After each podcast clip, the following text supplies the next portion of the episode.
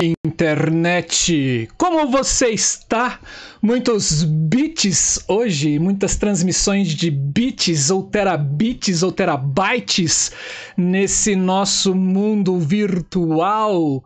E você que está aqui compartilhando com a gente esses megabytes. Sejam todos e todas muito bem-vindas ao nosso canal da Ideia à Luz. Eu sou Marcelo Augusto, iluminador aqui de Brasília. E aí, pessoas, tudo bem com vocês? Bom, como o meu amigo Marcelo já falou, sejam todos, todas e todes bem-vindos, vindes e vindes ao canal da Ideia Luz. E eu sou o Wallace Rios, aqui de Fortaleza, Ceará. Boa noite, Marcelo. Tudo Boa noite, meu querido Wallace. CPI mente Bem. Hum. Porque isso aqui em Brasília é, não se fala mais de outra coisa, né? O cirquinho tá pegando fogo, né? Eu sou mais, é. eu, eu, sou, eu, sou, mais do mal, né? Eu digo que tá pegando fogo o cabaré. pois é. Esses dias eu tava conversando com a minha esposa, Marcelo, e aí eu disse pra ela que eu detestava esse negócio de reality, uhum. né? Cara, começou a CPI, eu disse que eu amo. Bicho, não tem um dia, um dia que eu não esteja colado é. na TV Gente, e, e, e, é uma verdadeira coisas assim. É, é, um desfile de mentiras, né? assim, você fala, meu Deus, como é Mas, é que Marcelo... consegue mentir assim? E, e, sem criar ruga. É? E, bom, você que está nos assistindo no gravado, também, muito bom dia, muito boa tarde, muito boa noite. Também seja bem-vindo e saiba que no ao vivo, você saiba que no ao vivo é sempre muito mais legal de bom. Então cola com a gente toda segunda e toda terça-feira às 19 horas estamos aqui no nosso canal, que não é somente nosso, meu do Wallace e da Camila que está aqui como boss. Ela, ela hoje está comandando o programa, né? É, esse canal também é de você. Esse canal também pertence a você. Sinta-se dono dele. E para vocês que estão chegando pela primeira vez no canal, este é o da Ideia Luz, que ele é um projeto que visa o compartilhamento de experiências criativas e educacionais em iluminação e artes cênicas.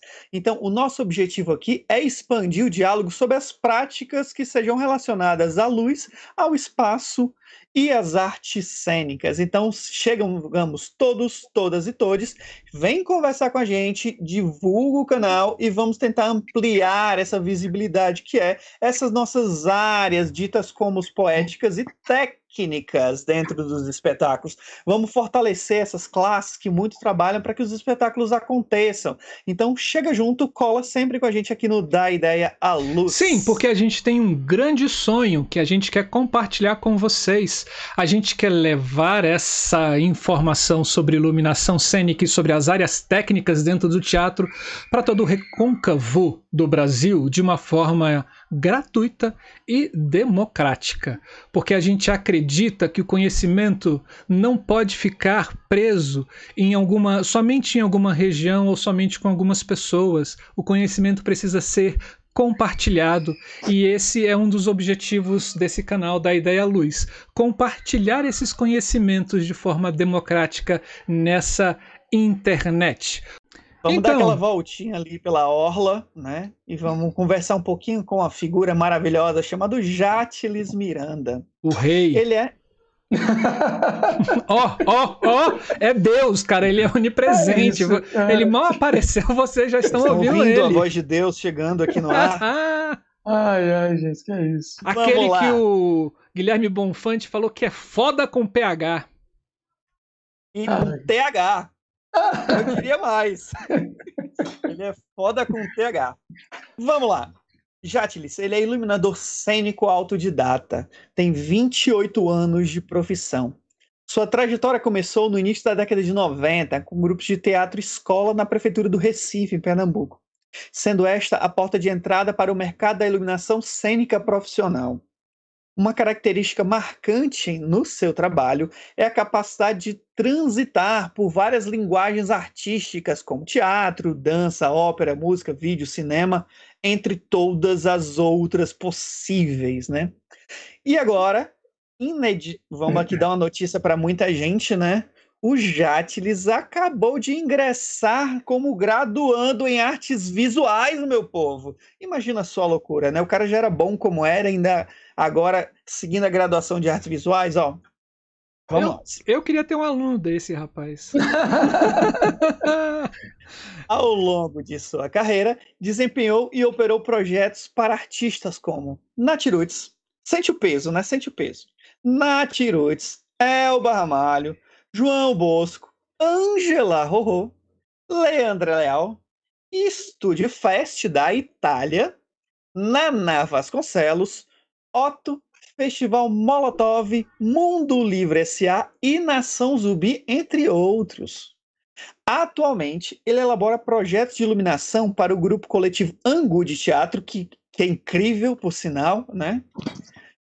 Pela companhia, é, pelo Cais Companhia de Dança, Cordel do Fogo Encantado há mais de 20 anos, Benegão, Almério, Fênix, Lirinha, Rede Globo Nordeste, Baile do Menino Deus há mais de 15 anos, Festival Hack Beat no Carnaval há mais de 21 anos, Festival Guaianum Treloso, Orquestra Popular Bomba do Emetério, entre outros. Seus trabalhos recentes foram a execução e montagem do projeto de iluminação do Museu Cais do Sertão. Também Preto Peritamar, espero que eu tenha dito certo esse nome, né?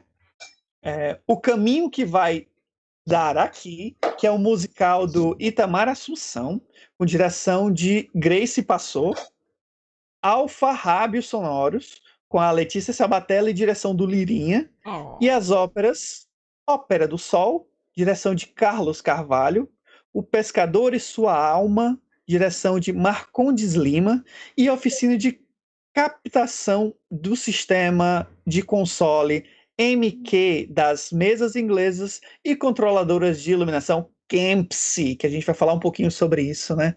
Então, Jatles, meu querido, seja muito, mas muito, mas muito bem-vindo ao Da Ideia, Luiz. Fala isso não, Marcelo. Boa noite a todos e todas. Estou muito feliz em estar aqui batendo esse papo com vocês. Eu acho que cada oportunidade que é, alguém que faz o que a gente faz tem de estar falando com quem faz o que a gente faz de outro lugar desse país, desse, desse país tão grande, tão continental que é o Brasil, né? É uma chance assim de ouro. É, por exemplo, eu estava pensando aqui, eu aqui, Camila no interior de Minas, Wallace no, é, no Ceará e Marcelo em Brasília, e tanta gente espalhada pelo país, né? Então, assim, muito obrigado pela chance de estar tá batendo esse papo com vocês. Mim está sendo bem bacana. Obrigado é a sua presença aqui, cara, ter disponibilizado assim seu tempo e a sua generosidade em compartilhar esses conhecimentos que você tem, assim, que não são não são poucos, são muitos com a gente. Muito obrigado mesmo, assim. Ah, cara, para mim é um prazer. Eu acho que essa nossa profissão ela é tão nova e quanto mais é, chance de profissionais de, desse país gigante estarem falando sobre seus processos, é, volto a dizer, chance de ouro. Sabe, eu acho que você, com, com esse canal, vocês com esse canal, estão ajudando a escrever a história da eliminação no país. Isso é muito importante, cara. Opa, é, agradeço. É. não Mas sei é o que vai dar. Mandaram a gente ficar em casa. A gente ficou em casa. Aí o que, que aconteceu? A gente ficou no ócio. O que, que cabeça no ócio faz? Começa a criar, né, bicho? Que bom, que coisa boa. Ninguém mandou ficar em casa. que coisa boa. Então, Jatson, vamos conversar um pouquinho sobre esse espetáculo que a gente vai falar hoje. Conta um pouquinho como foi dessa tua entrada no Cordel e como foi que surgiu as, é, é, esse primeiro momento para essa renovação, por exemplo, da banda, porque eles deram uma parada e, e voltaram agora. É, agora, quando eu digo Antes modo de falar, né? É. É, conta pra gente como, como é essa tua trajetória com o cordel pra gente entrar no espetáculo. Beleza, vê só. Eu fazia. É, eu era iluminador da banda Mundo Livre S.A. Hum. A minha trajetória com luzes para música, ela tem muito a ver com o movimento Mangue. No final é, dos anos 90, do meio pro, é, da década de 1990, a história do movimento Mangue, eu me tornei, eu era técnico do teatro do, é, do Teatro do Parque, que é um teatro aqui do Recife, que tem uma tradição de ter shows musicais. E aí, de tanto passar é, é, locadoras que forneciam equipamento para somar com, com o equipamento que o teatro tinha, eu, eu, eu, fui me misturando com essa luz de show e esse universo da música, de iluminação para música. E o movimento Mangue foi a chance que eu tive de começar a exercitar um desenho de luz para música. E foi através da banda Mundo Livre S.A. E aí a, é, é, o Mundo Livre S.A. ele tinha uma base em São Paulo, eu morava em São Paulo e fazia muita coisa em Recife. E numa dessas voltas de, de, de fim de ano, era, desculpa, era começo do ano, era, eu estava em Recife e convidei o Guti, que é empresário do Rec Beat, que na época era empresário do Mundo Livre, para assistir a uma peça de teatro. Só que eu levei o Guto para o teatro, aspas, errado. Chegando lá, não era peça, era o Cordel se apresentando. Oh. Se apresentando com o formato de teatro.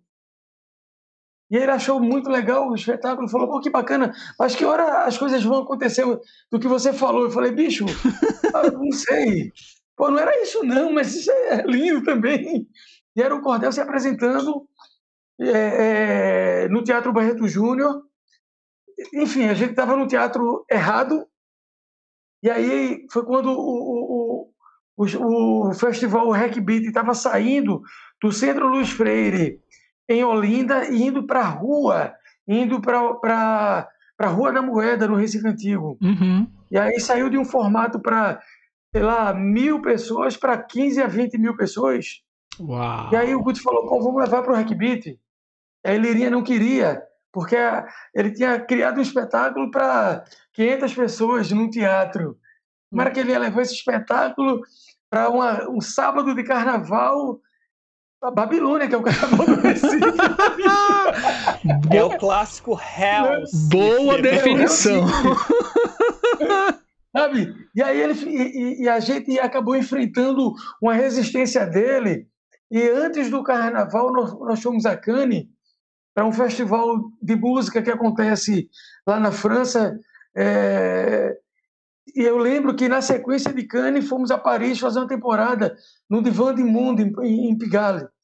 Eu lembro com clareza Gutierrez ligando de, sei lá, estava quatro abaixo de zero, era janeiro em Paris, a gente ligando para o sertão de Pernambuco, em Arco Verde, para convencer ele iria tocar no Beat. Então, né? Aí ele falou, velho, um esforço desse aí. Aí ele topou tocar e foi a revelação do festival. Aí começa a minha relação com o cordel. Porque o Guti pegou pra, o cordel para empresariar. Ele vendia Mundo Livre e Cordel do Fogo Encantado. E aí o cordel deixou de ser uma peça de teatro é, houve uma mudança natural da banda na banda, na formação da que passou a ser banda, porque com, com, com essa de do Guti pegar para empresariar, eles saíram do sertão para o litoral, para morar na capital, para morar em Recife. E alguns integrantes não, não queriam largar o sertão. E aí essa houve uma adequação na formação, entraram é, Nego Henrique e Rafa Almeida, que são do Morro da Conceição de Recife, e aí a, o Cordel tornou-se uma banda. Mas, com toda a trajetória de teatro, uhum. é uma banda que funciona como uma companhia de teatro. Que massa! Uhum. Então, para eu poder falar do, do, do, espetáculo Viagem ao Coração do Sol, era legal falar um pouco disso, dessa origem que a banda tem no teatro e que hoje ela anda numa fronteira que se for um pouquinho para a direita é teatro, um pouquinho para na diagonal é poesia, um pouquinho para lá é música, e aí, é, quando é, é, música que mistura é, música afro-brasileira com música indígena nordestina, com música psicodélica é uma coisa que não dá para definir direito o que é o cordel, né? Então, com esse jeito de montar espetáculos, a gente, é, eu, eu, eu fui incorporado à banda, não é, no processo criativo da banda, e aí, antes da banda parar, eu fiquei 11 anos no cordel, e esses 11 anos nós montamos em torno, mais ou menos, de 10 a 11 espetáculos diferentes. Porque com essa ideia de necessariamente é necessário ter um disco. Às vezes, eles montavam um espetáculo, estreava músicas nesse espetáculo, daí as músicas iam para um disco. É uma ordem invertida para um processo de uma banda que geralmente monta um álbum e faz uma turnê daquele álbum. O Cordel muda o espetáculo, experimenta a música e percebe o que pode vir a, o que, o que pode vir a ser disco. E quando o disco sai, monta um outro espetáculo, essa turnê. Então, entre um disco e outro, tem uma turnê intermediária. Então, que massa isso, hein? É, é um jeito de fazer bem diferente, né? Inclusive, isso aqui é um cenário do, do DVD. MTV apresenta Cordel do Fogo Encantado. Eu tô vendo que seu cenário é. tá todo produzido, assim, tem Parece. o livro da, da cor, a cor inexistente, uh, o livro do Roberto Gil Camargo, tem é. dois aí atrás, né? Sim. É. Que massa. A Kempsis ali, que eu fico paquerando com aquela mesa ah, ali. Cara, isso aqui é um caso de amor, bicho. Toda vez que ele dá assim, ó, de ladinho, eu fico, nossa, eu quero essa mesa também. Ah, isso é um caso de amor. Depois a gente fala sobre ela. Vamos chegar nela. E aí, com a, com a, quando o Cordel resolveu voltar, é, a gente nem imaginava que haveria uma pandemia, né? Então, quando o Cordel resolveu voltar, Lirinha me falou de uma ideia que era ele, um personagem que ele havia pensado que era a filha do sol e que ia, que ia conduzir a banda para uma viagem ao coração do sol. Eu falei, poxa, Lira, você fala viagem ao coração do sol, a imagem que me vem à cabeça são vocês, os cinco, indo em direção a uma contraluz de um sol se pondo, no Vale do Catimbau, que, é, que fica no sertão, do, em Buíque, que é do lado de Arco Verde, que é a cidade deles. Eu falei, cara, vamos trabalhar com essa temperatura de cor, Vamos brincar com 3,200, vamos brincar com, com muita silhueta, vamos brincar com muita contraluz, sabe?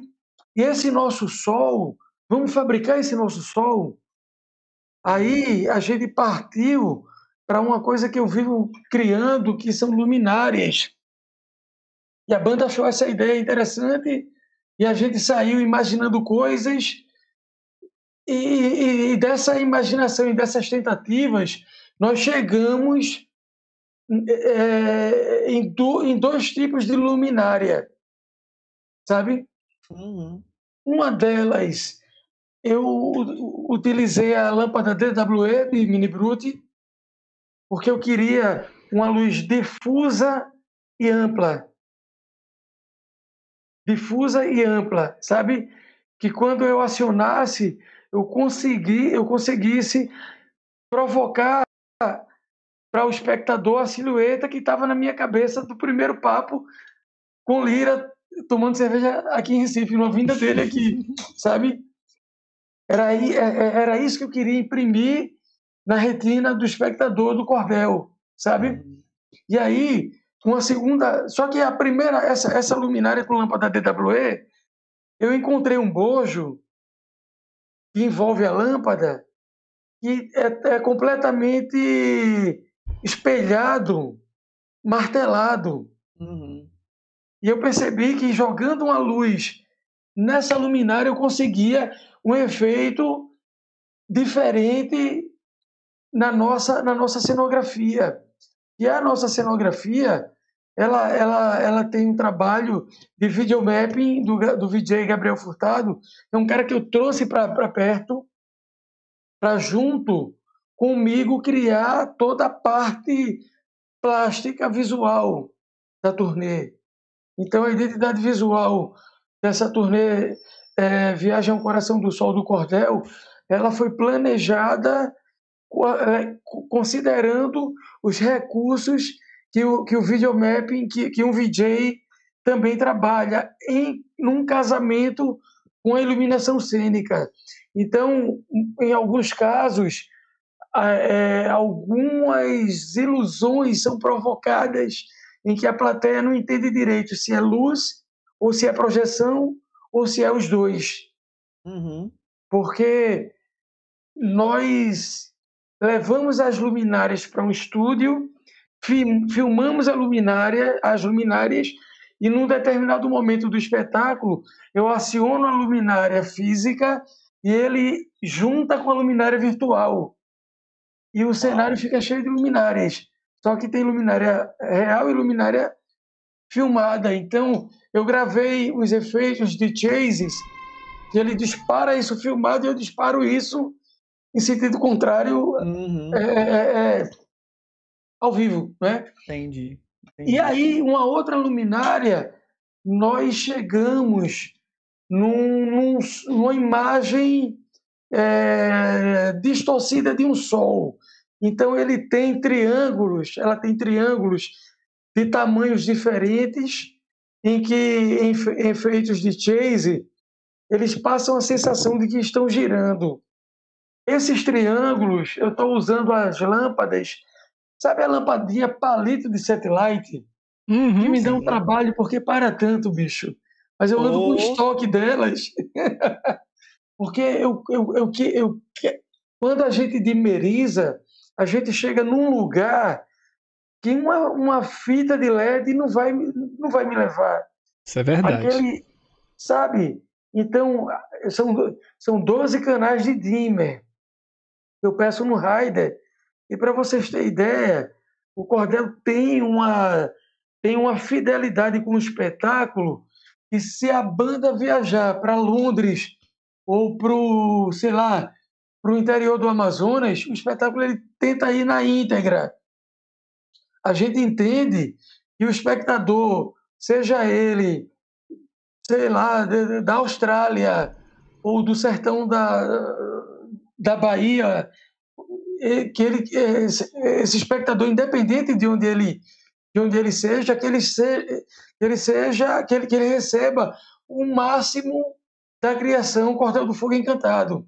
Uhum. Então, com, com essa, esse jeito de levar a turnê, a banda paga um excesso de bagagem monstruoso, a banda é, é, é, às vezes banca, é, a, a locadora não tem, sei lá, 12 canais de dimmer, a gente banca, sabe? Para você ter ideia, é comum andar com cabos de seis vias. Eu ando às vezes. Uau! É. Marita Bisa, que é a nossa diretora técnica, ela entra em contato com a, com a cidade, com a- o fornecedor, fala, ó, Jatris, vamos levar os cabinhos, viu? Dessa vez. Aí, sabe? E aí, quando eu consigo levar a Kemesis, beleza, eu já tenho o show gravado, eu consigo fazer um, um, um- moff-head com os moving lights e botar a coisa para andar. Quando não, eu troco uma MA Light, eu troco por, por uma mesa, uma Avolight sim- simples, uma pérola, para garantir os canais de dimmer. Uhum. Porque a identidade visual desse espetáculo são as luminárias, Sim, sim. sabe? Então, pode falar, desculpa. Não, pode continuar. Eu, Então, tenho uma pergunta assim- para fazer, mas é nesse sentido. Pode continuar. Então, para mim, eu sou capaz de diminuir a quantidade de moving lights para garantir a quantidade de canal de dimmer. Trocar uma MA Light eh, por um por uma Avolight, sabe? Para garantir os canais de dimmer, porque muito da do conceito desse show, do da, da, da plasticidade desse show passa por essas luminárias. Então, é, elas são prioridades, sabe? E faz toda a diferença, né, Jatlis? Assim, você ter uma. é, um- uma preocupação com a visualidade do show, com como o show é, como o show foi pensado, é, isso, isso faz com que não somente a banda, mas como o, o espetáculo se venda muito mais fácil, né? É, isso ajuda, porque, é, na verdade, é um, um- dos motivos que Lirinha não topou tocar no Hackbeat lá atrás Uhum. se justifica depois na carreira dele. Ele tem muito cuidado com a plástica, ele tem muito cuidado com o figurino, com a, o, o elemento de cena, tudo se justifica, não existe nada gratuito uhum. no cordel, sabe? Então você pode até não gostar, é natural. Eu não como cebola crua, por exemplo, sabe? Mas as coisas se justificam ao vivo. Faz sentido. Você pode até não curtir, mas tem um estudo, tem um cuidado, tem uma preocupação que vem da trajetória dele. De teatro, sabe? né? De teatro.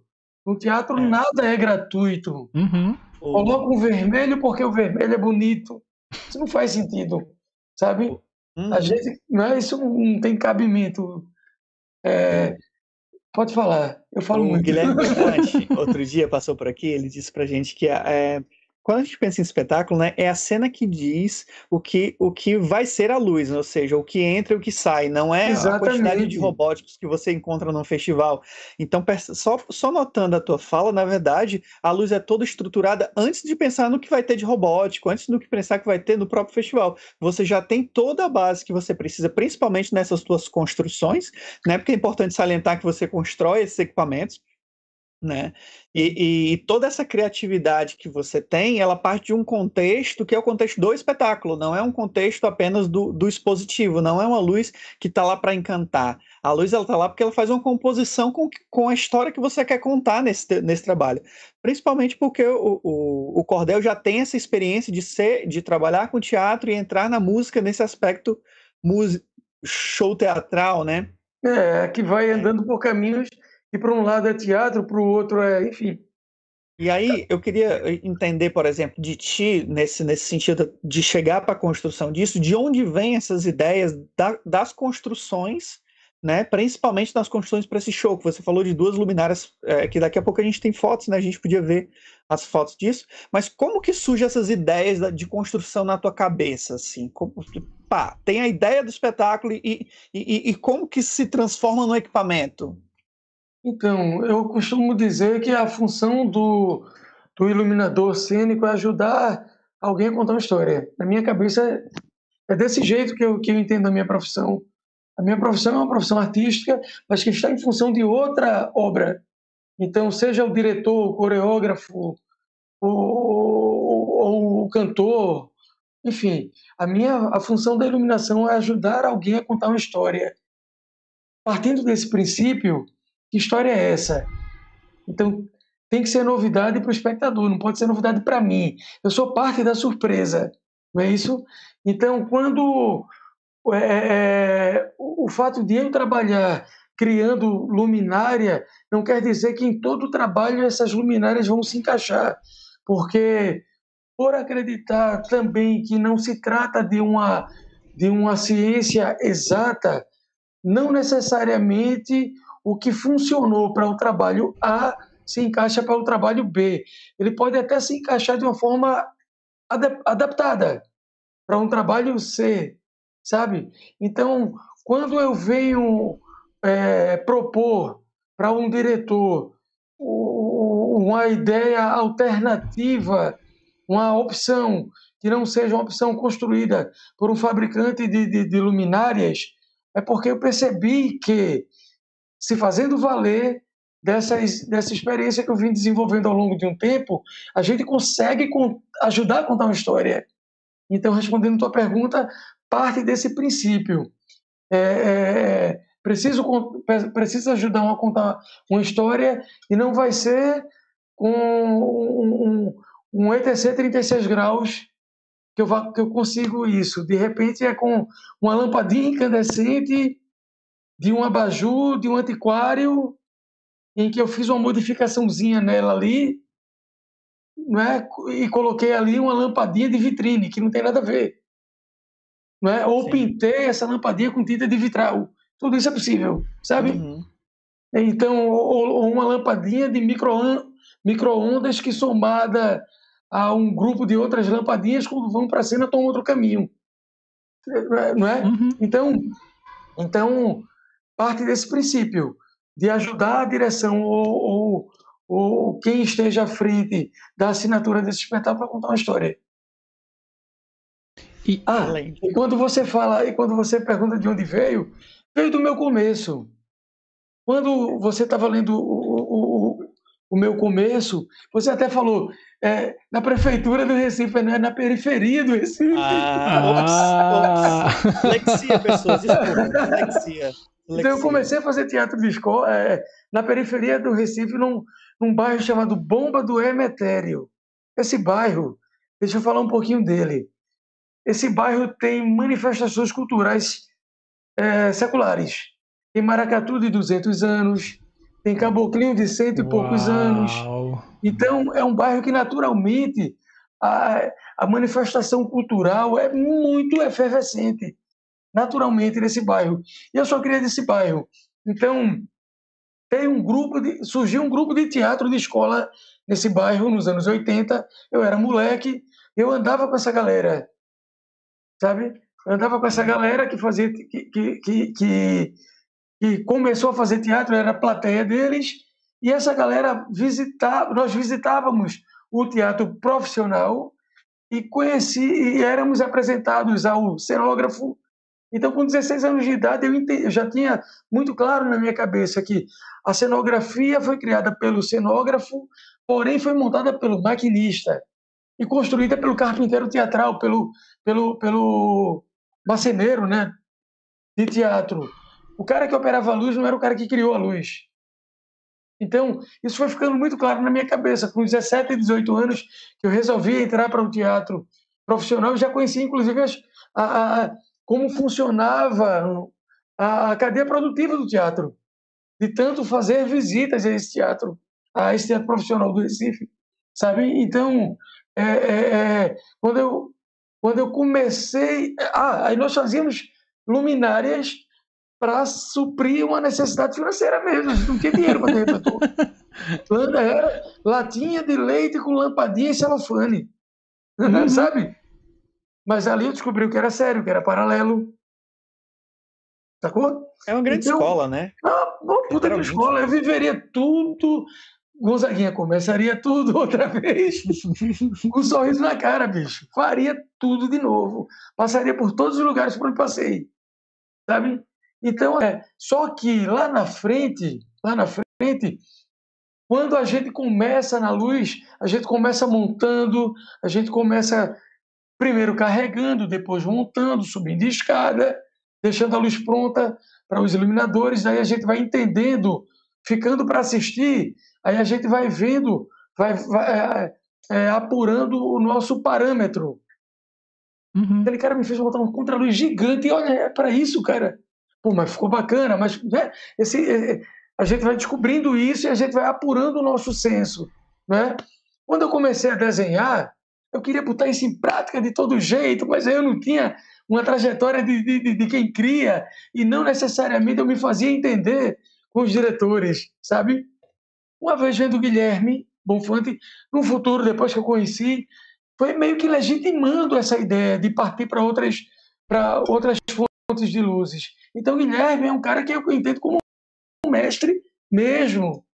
Eu tive o prazer de montar o Museu do Sertão Recife e bicho, conviver com ele era muito massa, velho. Falei, pô, com quem eu tô do lado aqui, bicho? Sabe? Sim. Então, quando eu falo de Guilherme, eu falo realmente como mestre.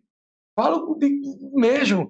Foi um cara que, quando eu vi fazendo as coisas, digo, bicho, aquilo que eu penso faz sentido. Sabe? E à medida que eu fui me tornando conhecido, eu fui tendo abertura para que, quando cabia com essas fontes, eu ia jogando, eu ia uhum. compondo. E o cordel foi uma puta de uma escola. Aliás, uma grande porta aberta. Deixa eu contar uma coisa a vocês. Eu morei muito tempo em São Paulo, e desse tempo que eu, eu acho que eu fiquei 11 anos, 4 a 5 anos, nós moramos num hotel com um cordel. Olha que coisa louca. Só que esse hotel nos dava a possibilidade de, de criar um galpão, cara, uma oficina então, o, o último andar era um galpão que nós construímos cenários, Uau. case, é, luzes. Então, era uma oficina viva de criação. Tudo aquilo que as pessoas viam em cena era resultado daquele galpão num hotel que, a, que nós moramos cinco anos em São Paulo. Hotel, cara. Criar um espetáculo. É surreal isso. Que sabe? massa.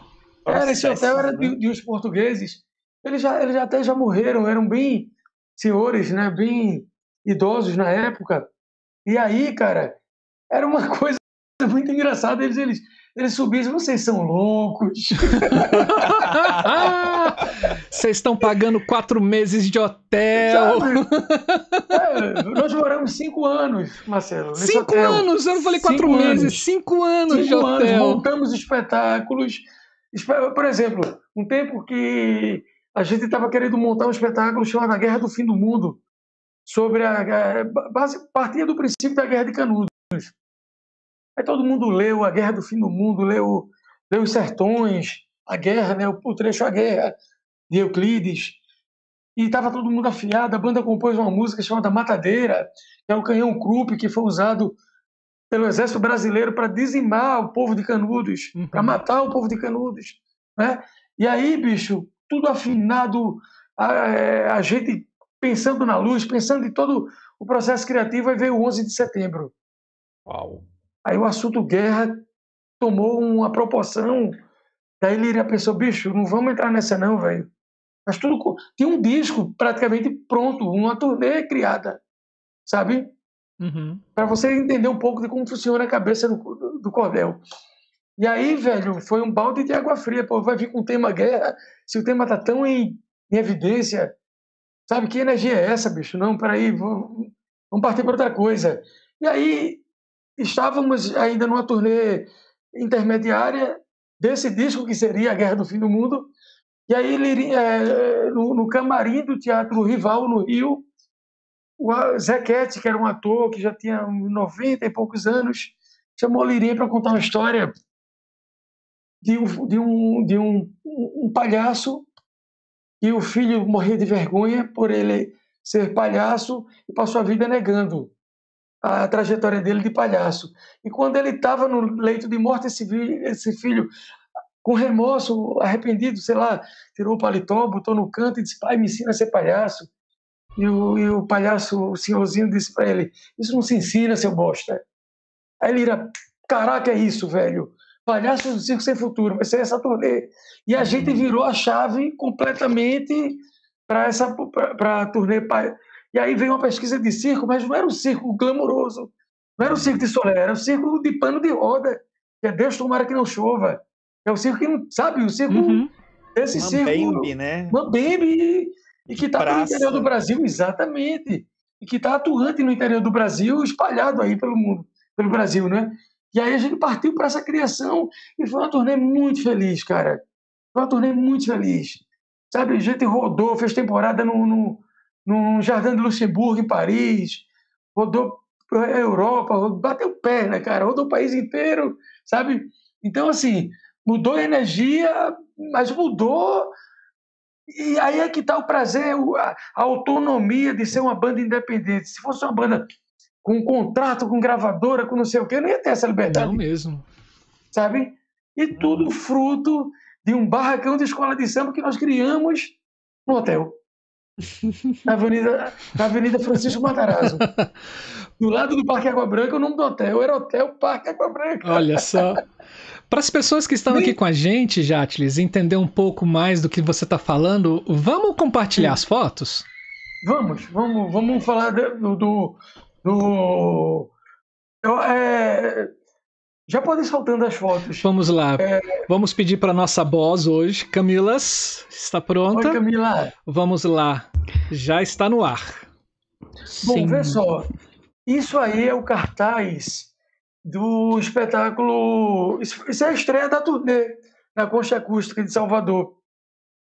Para quem não conhece, lá em Salvador, a Concha Acústica ela é do, o, é, dentro de um complexo que envolve o teatro, o teatro Castro Alves, e ela fica atrás. É uma concha gigante, sei lá, deve dar umas 5, 6 mil pessoas.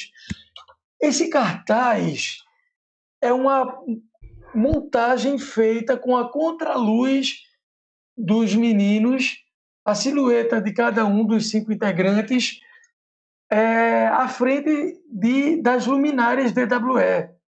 Os caras é, perceberam que aquilo que a gente estava levantando como estética, como plástica, como comunicação, poderia é, se tornar uma peça publicitária da banda. Então, as luminárias acabaram ocupando outdoor, é, camiseta, cartaz, flyer de show, né? Então, uma, é, nesse cartaz está uma mistura das duas luminárias. Essas que estão, esses tracinhos na diagonal, são as lampadinhas halógenas dimerizadas. E essa onde estão as, a, a, a silhueta dos meninos é uma outra luminária que com elas a gente está usando é, as lâmpadas DWE dimerizadas e aí coloquei no tripé e os meninos ficaram na silhueta delas. E aí a composição dessas fotos foi o fundo desses cartazes. Tá? Pode passar, é, Camila. Isso aí é, é no backstage do Festival Cines, Músicas do Mundo, em Portugal.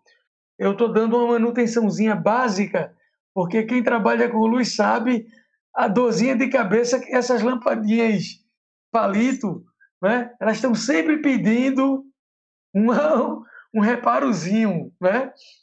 E eu faço com todo prazer, bicho, porque elas dimerizadas chegaram no lugar que eu queria, daquele aconchego que uma luz incandescente é, provoca no, no, no, inconsciente da gente, né?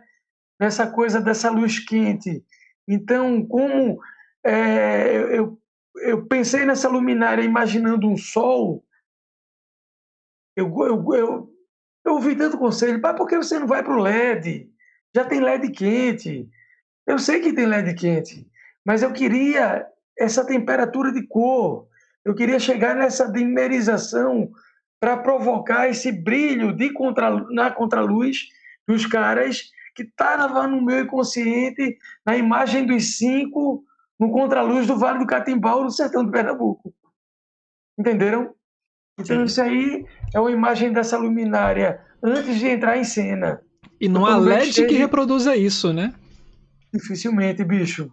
Eu não conheço, sabe? Uhum. E aí, é no, no, no, backstage, lá no, no antes de, de, de, da montagem. Essa foi uma noite muito feliz, cara, porque esse festival é um festival que envolve na sequência, to tocou o pessoal do Africando, é uma banda que eu adoro, bicho. Eles são, são da África que tocam música cubana.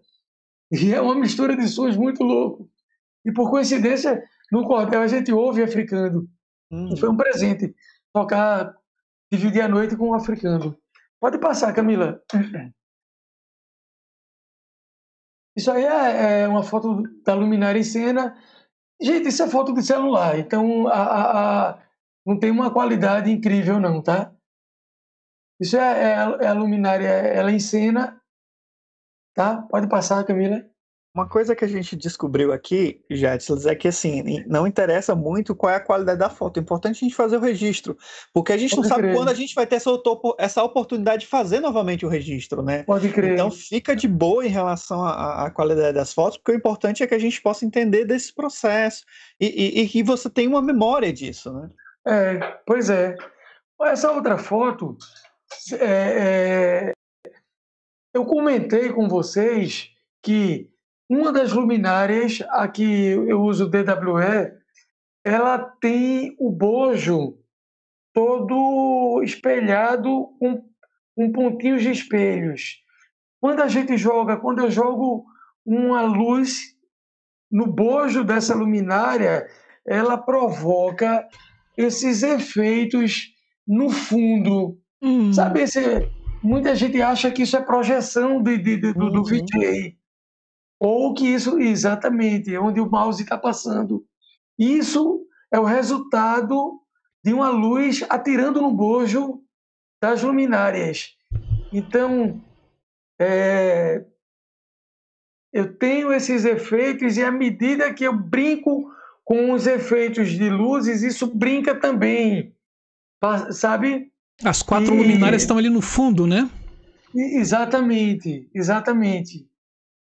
Pode passar, Camila, que tem um, um, uma próxima foto, é um efeito disso com cores. Uau! Ah, isso aí tem a ver com, com a, a, a minha necessidade em estar expondo os músicos a essa contraluz que tem a ver com a viagem ao coração do sol. Uhum, então, uhum.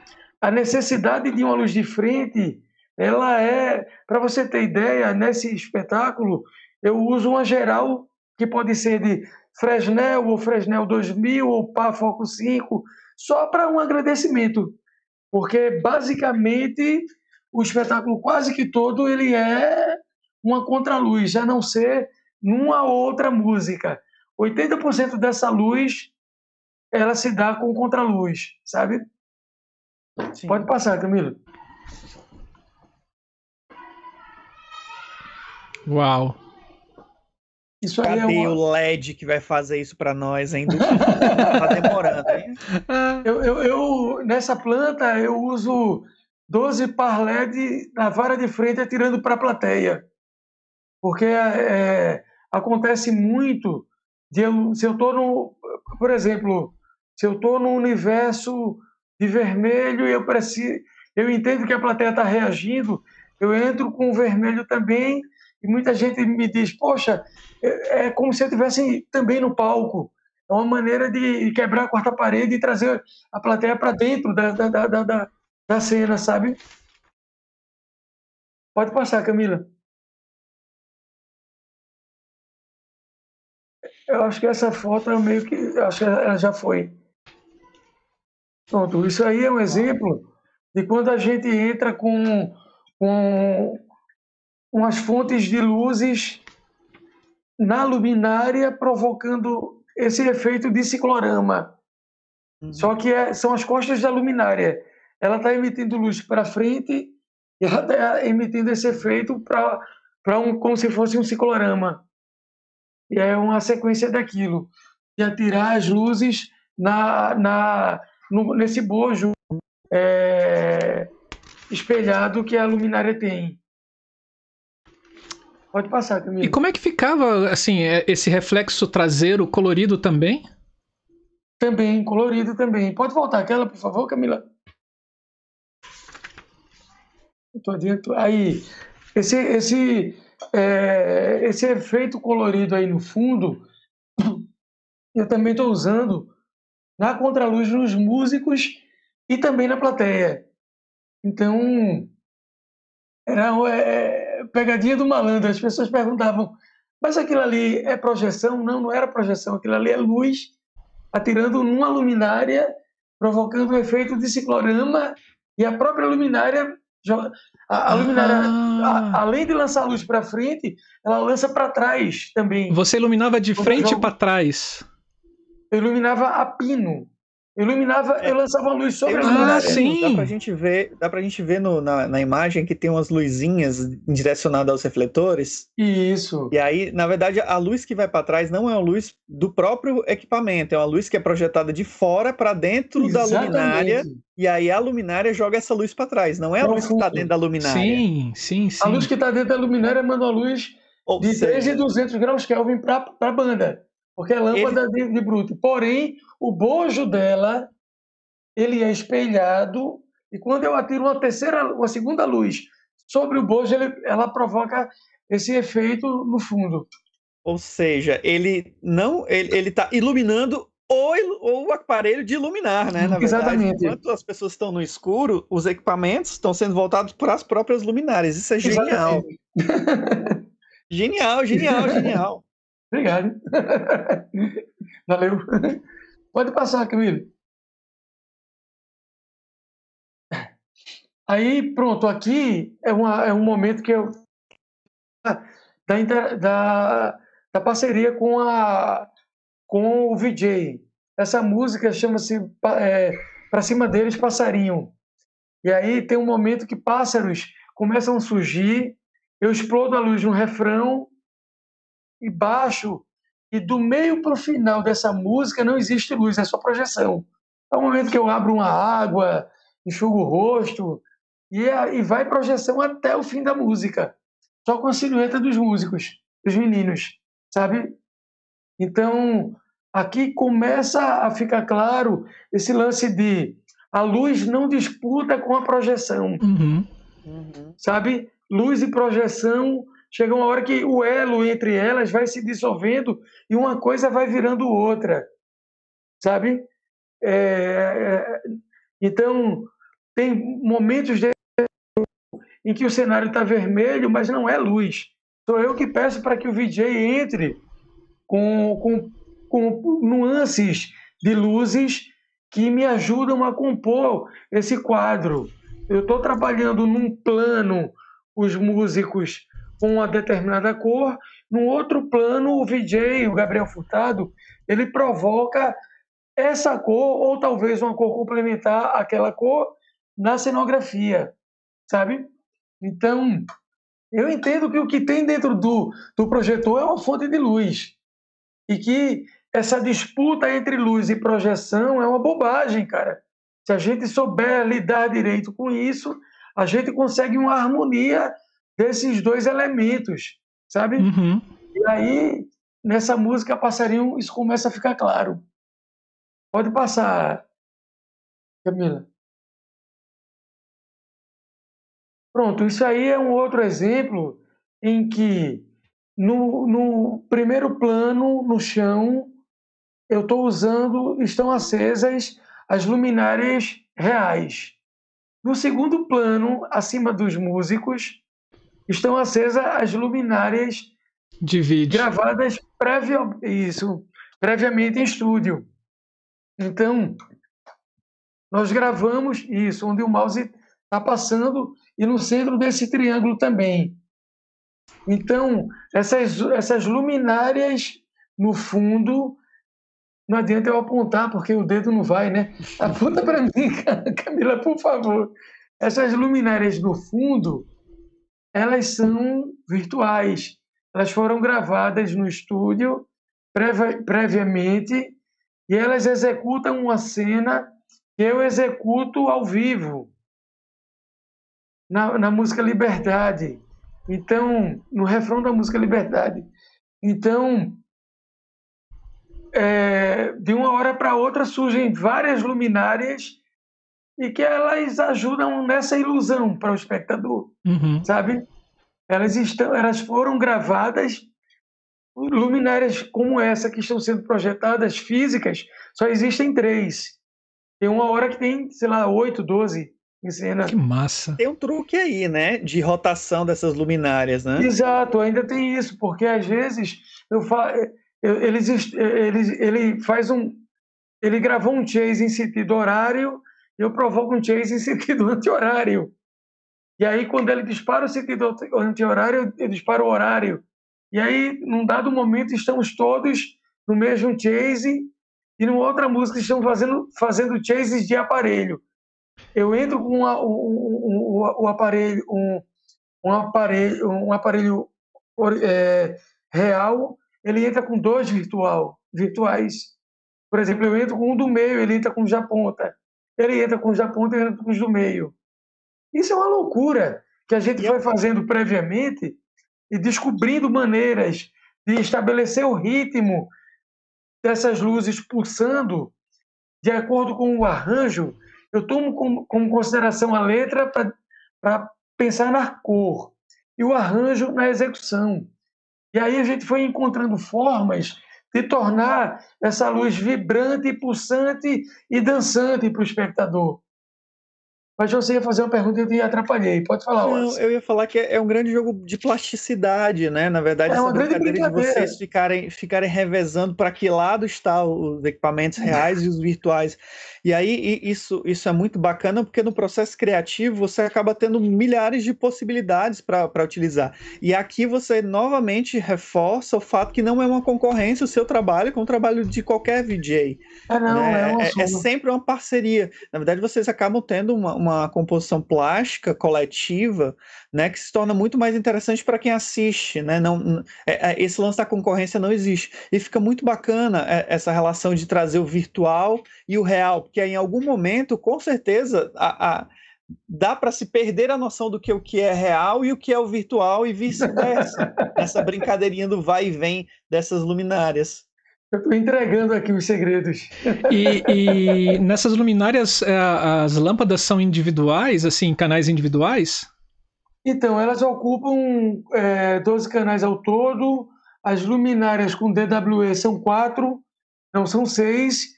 Eu faço aquela ligação em série e ocupo três canais. E, e nove canais são da, da, das luminárias de, de lâmpada halogênea. Uhum. Então, eu faço, é, por exemplo, os raios de sol de triângulos maiores, eles são, eu ocupo o mesmo canal, dois raios. Então, são quatro canais por cada, por cada raio grande e quatro, é, quatro canais, raios pequenos. São 12 canais ao todo é, de luminárias de, de de lâmpada palito. Uhum. As DWE são três, então são com três são 15 luminárias. Claro, às vezes a gente chega num lugar em que o palco não oferece condições de conseguir montar todas. Aí, infelizmente, a gente tem que iluminar, é, que, que eliminar algumas para poder é, ser coerente com o espaço, né? Não fazer uma coisa é, onde as luminárias ocupem mais espaço e se tornem uma complicação, porque quando a gente está no mercado de música, é natural chegar em festivais e dividir palco com outros artistas. Uhum. Então, o Cordel já fechou junto com Gilberto Gil, com tudo quanto é artista. Então, cada artista tem as suas necessidades é, físicas, de, de, ocupação física do espaço. Então, às vezes a gente é obrigado a, a, a diminuir luminária, mas quando é um show um, só do cordel, a intenção é chegar full para qualquer lugar. E aí a gente ocupa 15 canais de dimmer. Que massa. É muito pouco para muita coisa, né? Sim. Por isso que eu opto, eu, eu, eu, eu opto, eu priorizo essas, essas luminárias. Uhum. Porque elas são a identidade né, do, do, do, esse espetáculo e, e, não faz sentido eu brigar para ter mais moving light ou ter uma MA light ou ter uma a minha a, a minha Camsis se para o espectador pouco importa uhum. não é? Uhum. Ou, é, se, se a gente vai estar trabalhando com os Robe MMX com 20 sei lá com 28 aparelhos Robe MMX para o espectador, o que chega, na verdade, é a identidade visual que a banda se predispõe, né? que, a banda, que é a proposta da banda, a proposta artística da banda. Eu acho que não tem mais foto. Tem não, mais uma. É? Tem mais uma. Tem mais uma. Ah, bacana, muito bacana. Isso aí é um outro exemplo de, de, de como a gente compõe. Nessa hora, é, essa, essa, a banda está praticamente iluminada por projetores aí. Que massa. Hum. É. Então, isso, essa figura humana distorcida, no fundo, é a figura de uma bailarina. Nós fizemos um esquema de sombra, como se fosse sombra chinesa. Gravamos ela e distorcemos a imagem dela na, na, na, na pós para lançar isso ao vivo, e é a figura da Filha do Vento. É, é, então, esse, se você olhar nesses triângulos, o maior do centro e o da esquerda e o da direita é, são isso, são essa figura distorcida. Aí eu só, tô, só tenho acesso às luminárias. Ali no chão, né? É. Tá vendo, gente? Então... Fazer iluminação às vezes é acender pouca coisa.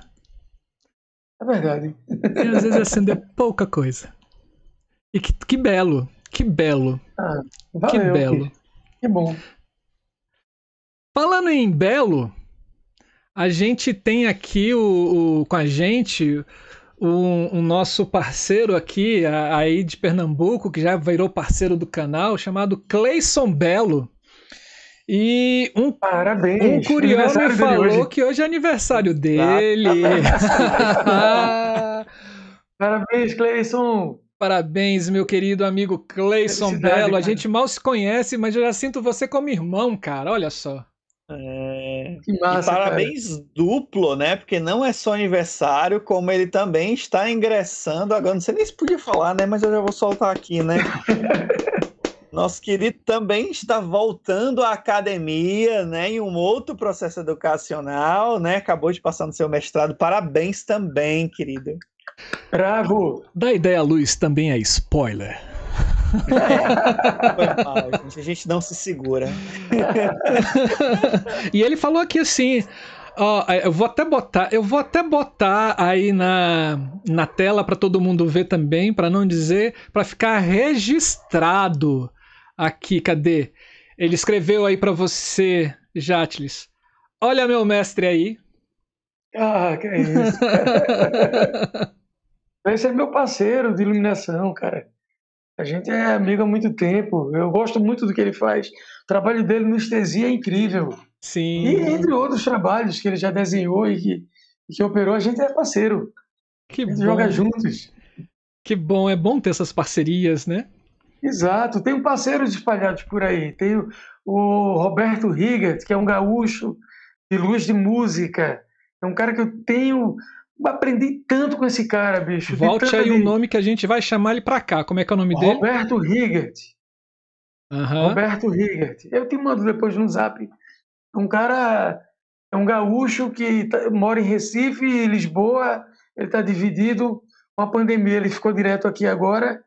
Mas é um cara, bicho, que o que eu já aprendi de tecnologia com esse cara, sou muito grato. A, a, sabe, o cara tem 60 anos e a cabeça do cara é de um moleque de. Sabe quando o moleque. É o moleque que descobriu a Amy Light? era muito novo, velho. Era muito novo, né? sabe? Então, que eu já aprendi de WYSIWYG, de Capture, de tecnologia. Meu primeiro Mac em 99, eu comprei com ele. Devo oh, muito esse cara. Que legal. Muito grato ao Roberto. Sabe? A gente tem outro irmão aqui com a gente, que é o Fabiano Diniz, né? E o Eloy Eita. Pessoas também, né? O Eloy Pô, falou o Eloy que... da Paraíba, parceiraço! Né? Sim, ele mandou um abração para você. Outro? Assim, aí é irmão. Cadê? Eloy, nossa. Jatles é um dos melhores iluminadores do Brasil. Foi isso que, que ele, é isso, ele disse Obrigado, aqui. Querido. E o, Fa... tá nessa trajetória. o Fabiano Diniz, ele diz assim pra gente: assistiu o Cordel numa noite de Hack Beat inesquecível quando Lirinha começou a cantar Chover, né? Ou Invocação para o Dia Líquido, começou a cair um toró e o show foi maravilhoso. Essas coisas já aconteceram muito, bicho, com cordel na, na história, na trajetória, tipo Teresina, que fazia tempo. E, sabe, caiu um toró no meio da. E Marco Zero, perdi a conta de quantas vezes isso aconteceu. Deu um medinho uma hora assim, sabe? Jeito que é isso. Tem essas sabe? coisas que são maravilhosas, né? Parece né? Que Toda a vida vocês vão chove, né? É. Sabe, já aconteceu assim, bicho. De, peraí, pelo amor de Deus. Tem essas coisas que parece que a arte, ela ela rege a, a natureza ao redor, né? Que parece que as coisas se encaixam, assim, e, e viram esses momentos lindos e mágicos, né? Assim. Isso, é, isso é lindo. Isso foi dentro do medo uma hora, sabe? Principalmente quando cai o raio no, no técnico de som do lado, aí você falou assim: Eita, Nossa, meu Deus! Tem até uma música do Cordel chamada Tempestade, para Yansan, salve a, a, a, dona do trovão, e fala de raios e. Oh, imagina, isso acontece! já, já aconteceu. Ai, ai. Só abrindo um parênteses, já aconteceu comigo com, com o espetáculo do De Grude, né? Que é um grupo aqui de palhaços de Brasília. E a gente foi pro México e a gente estava no interior do México, eu não lembro o nome da cidade. E a gente foi apresentar na frente da igreja. Era um, era um festival, montaram um palco na frente da igreja e a gente foi apresentar na frente da igreja. E em determinado momento, um dos personagens da peça, que é um, um cachorro feito de garrafas PETs, né? Massa. O, o cachorro, ele. Um dos atores, né, vira e fala assim pro cachorro: senta! E aí o cachorro senta, né? E tá lá o cara manipulando o cachorro, e aí ele fala, deita! E o cachorro deita. E ele manipulando o cachorro, morto! Aí ele solta e o cachorro morre. Aí os três que estão em cena, os três palhaços se olham assim. E aí um do Maciel, o Maciel pega um, um berimbau e começa a tocar a marcha fúnebre. Quando ele começa a tocar a marcha fúnebre, o sino da igreja badala também junto. Aí, blém, blém, blém. Porra, bicho, que coisa Cara, louca. foi lindo, foi lindo. Que massa. Muito bom. Que irado, que bacana. O, a gente tem uma pergunta aqui para você. O, o Alan Lourenço, que é um iluminador e professor aqui da cidade de Goiânia, aqui, eu falo aqui porque é aqui pertinho, né? É do lado. Do lado, 200 quilômetros. Né? Ele está perguntando o seguinte: a luz pode auxiliar na e ou produzir a criação da imagem sonora? Se sim, como podemos pensar a produção da imagem sonora pela luz? Cara, olha, no caso do cordel, essa relação de essa parceria artística, ela é tão forte que quando Lira compõe uma música, ele já me dá de presente essa imagem, essa, é, é, é, essa possibilidade de criar uma imagem sonora. Eu consigo traduzir a imagem sonora em luz, uhum. porque isso já vem muito fatiado para mim. Porque ele é um artista que é, ele já compõe considerando esse recurso da luz, sabe? Então, é, é, essa, essa imagem sonora ela se torna possível para mim, porque já vem tudo muito encaixado, sabe? É, é, é, já vem tudo muito. É, é, eu vou cantar para a saudade com seu vestido vermelho, por exemplo. Sabe? Uhum. Como coisa vem para mim, Sim. já vem dando pista, não é? Então, o que eu faço é jogar com o inconsciente coletivo. Que Criar um, uma maneira disso, disso ser digerido pela plateia materializando o que o cara está dizendo com luzes. Uhum. Então, eu acho que eu respondi, eu respondi essa pergunta usando essa maneira de, de Lirinha, que é o vocalista do Cordel, compor, já me dando isso, sabe? Uhum. E é bom, né, quando, quando essas coisas já chegam para você encaminhadas, assim, poeticamente, né? É bom, porque às vezes acontece, porque nem todo mundo de música tem tato com uhum. plásticas. Uhum. Na cabeça de, um, de muitos artistas de música, ele, ele é o universo dele é estúdio uhum. e ao vivo. E não necessariamente a atenção dele está voltada para o plástico, sabe? Então, às vezes, a gente passa um tempo trabalhando com o artista, entendendo o que ele não quer, para em cima do que ele não quer, criar a nossa, a, o nosso processo criativo. Você perde um tempo e, às vezes, como a gente não tem o tempo do ensaio do espetáculo, isso é vivido na estrada. Os experimentos acontecem na estrada e a propriedade que você vai tendo sobre a música do artista, ela vai sendo desenvolvida na estrada para só aí começar a aparecer a tua criação para aquilo ali, uhum. sabe? É muito tempo perdido às vezes, porque às vezes o cara quer verbalizar, mas ele não consegue. E aí você tentar traduzir o que ele não quer uhum. é um desafio danado. Sim. Isso, isso, é verdade. E às vezes isso, é isso, é, isso, reflete também até mesmo no, nas letras musicais, né? Assim, é, hoje em dia, é uma, é uma, impressão minha, tá, gente? Sou eu falando, tá? Sim, é, sim. As letras são muito são muito concretas, né? Assim, conta uma história Isso. e uma história muito concreta. E eu às vezes pergunto assim, onde é que estão é, os, os compositores poetas, né, da minha geração de 80, né? Entendo, entendo. E isso é muito louco essa coisa de, de, de, do, do, compositor dar de, de bandeja logo, entregar logo tudo uhum. ao espectador E, e a gente é, essa interface entre a, a visão do espectador em relação a essa obra e o que ele vai levar para quem não viu aquela obra. Né? Uhum. A, a gente que é o iluminador o, o sujeito responsável para imprimir na retina e na memória desse espectador, sabe? Então, quando é uma obra com uma poesia mais subjetiva, o desafio é maior para a gente e é mais bacana. Até eu me sinto melhor quando, quando, quando, essa, quando essa entrega é uma entrega subjetiva, sabe? E, e às vezes é, é, é, mudando um ângulo ou mudando a dimerização que você chega nisso, sabe? Que você chega nesse, nesse lugar, essa entrega para o público. Né?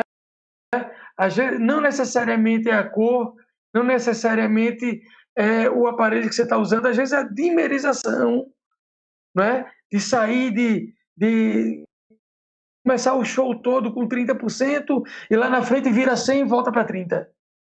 Sabe? Uhum. Claro, quando a gente tem um entorno corrigido, para não tirar o entorno da luz corrigida, para não tirar a plasticidade da luz do palco. Então, a gente chega nesses lugares nossa, é maravilhoso.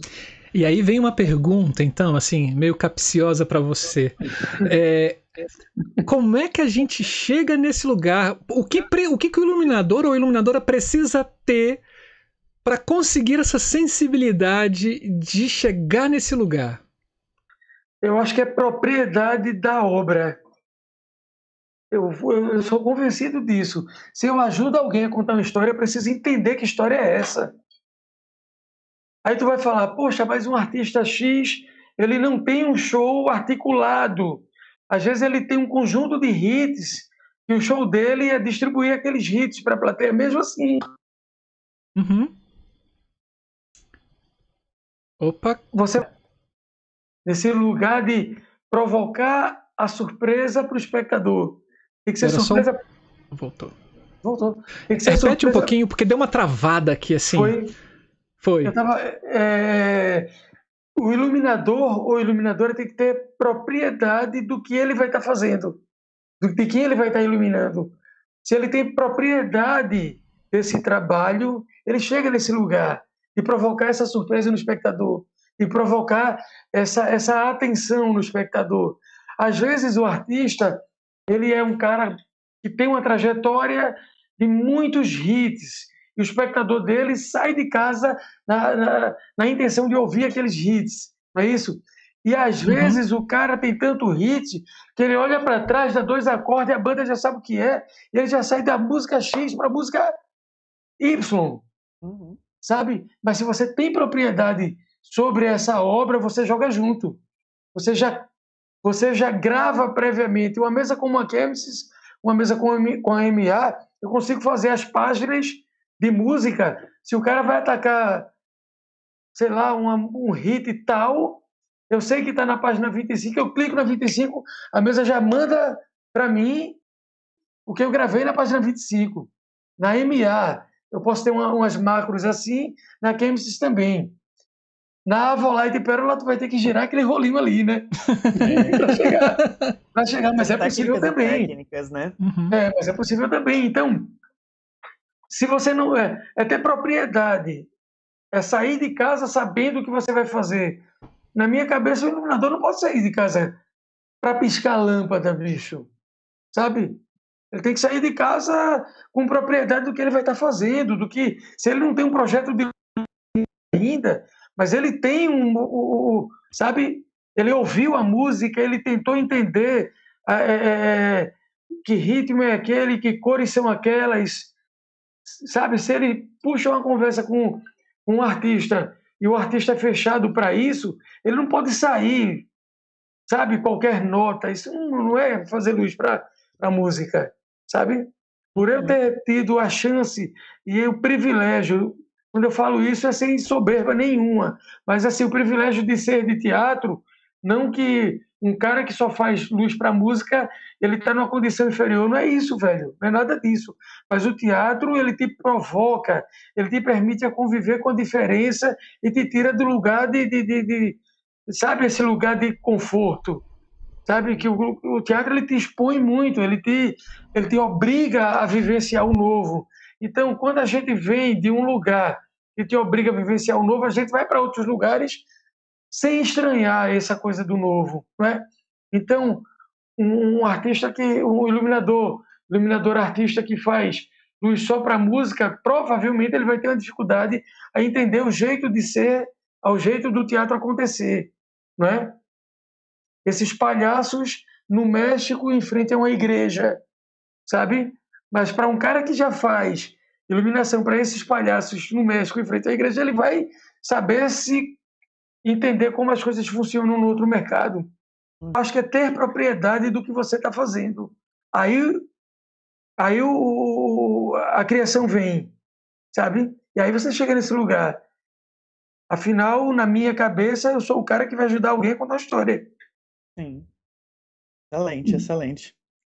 Ainda nesse, nessa área da provocação, né, por exemplo, aí eu, eu vou tentar encaixar duas perguntas aqui no mesmo bolo, né?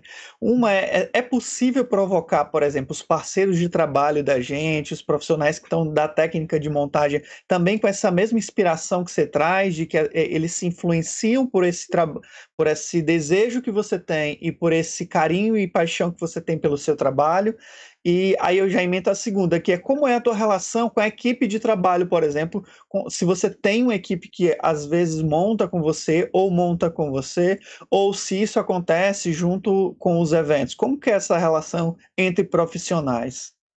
Só, essa coisa de, de envolver profissionais da área com esse tesão que eu tenho, alguns vão, outros vão do seu jeito, porque nem todo mundo é igual, né? Às vezes o mesmo tesão que eu tenho é o mesmo tesão que você tem, mas o caminho que você segue não necessariamente é o que eu sigo.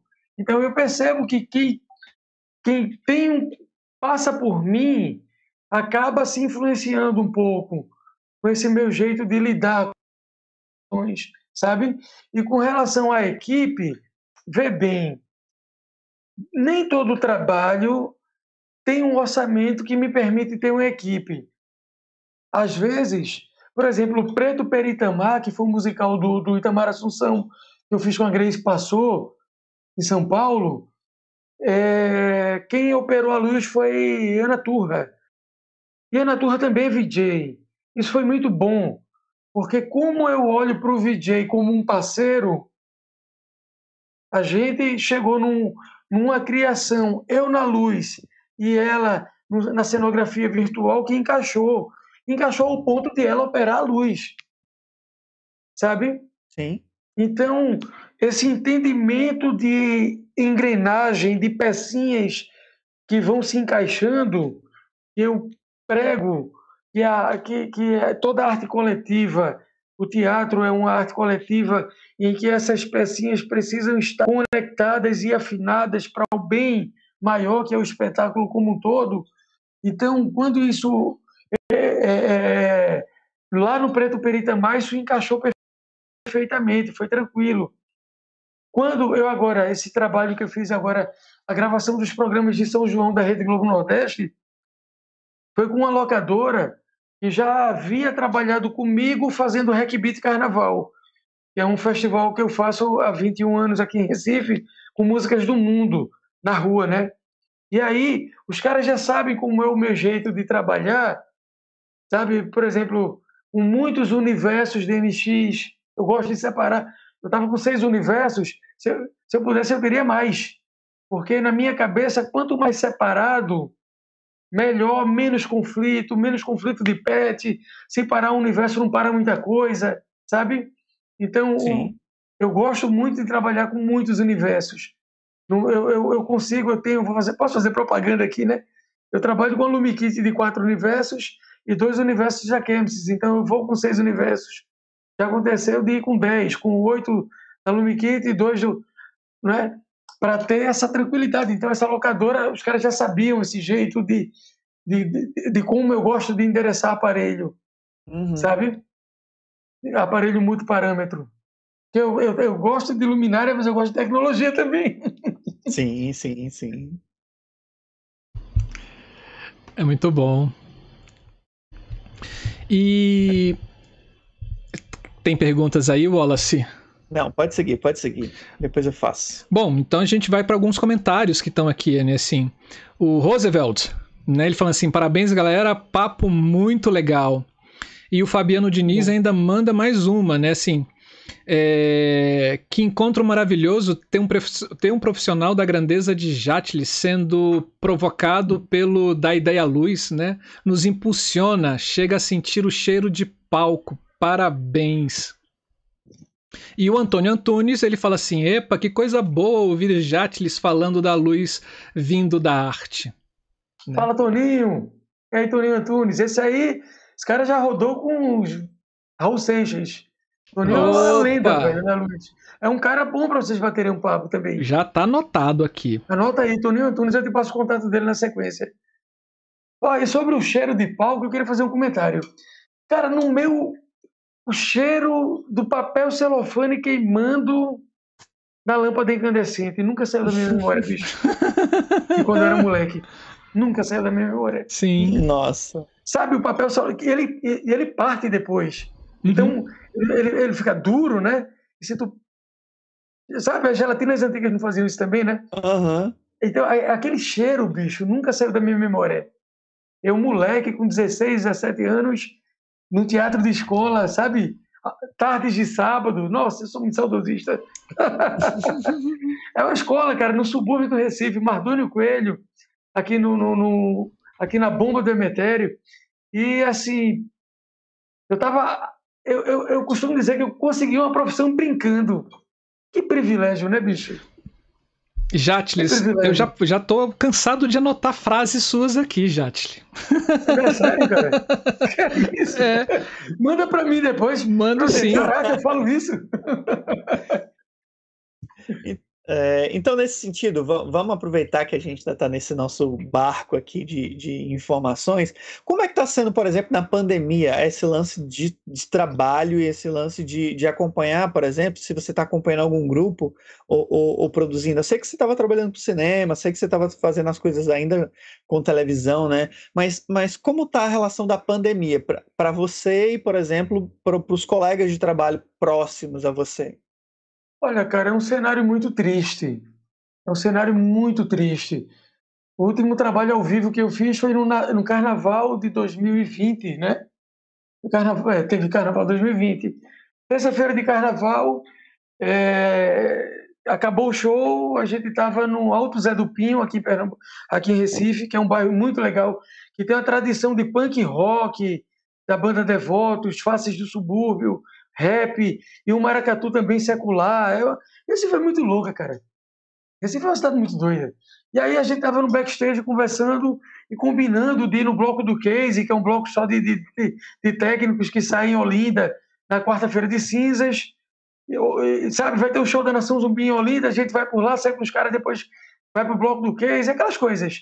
Gente não imaginava que uma tragédia e 450 mil pessoas iam morrer que a gente ia ficar mais de um ano parado, é, enfim. E aí, bicho, esse cenário triste, lamentável, que poderia ter sido minimizado se tivessem comprado as vacinas na hora certa, se tivessem agido com, com a decência e o respeito à ciência, e o respeito, o respeito a quem estuda. Eu vejo gente que nunca leu um livro hoje questionando cientista, porra, que é isso, velho? Sabe? E aí, bicho, é um cenário de tristeza. É lamentável, é triste tem movimento aqui de, de, de, ajudar, de conseguir cesta básica. Tem um pessoal do Juntos com a Técnica, de, sei lá, Severos, é, é Sávio Shoa, de iluminadores aqui de Recife uhum. envolvidos, que é feito, que é feito com carinho, com amor, mas que é mais que isso, a necessidade é muito maior que isso, sabe?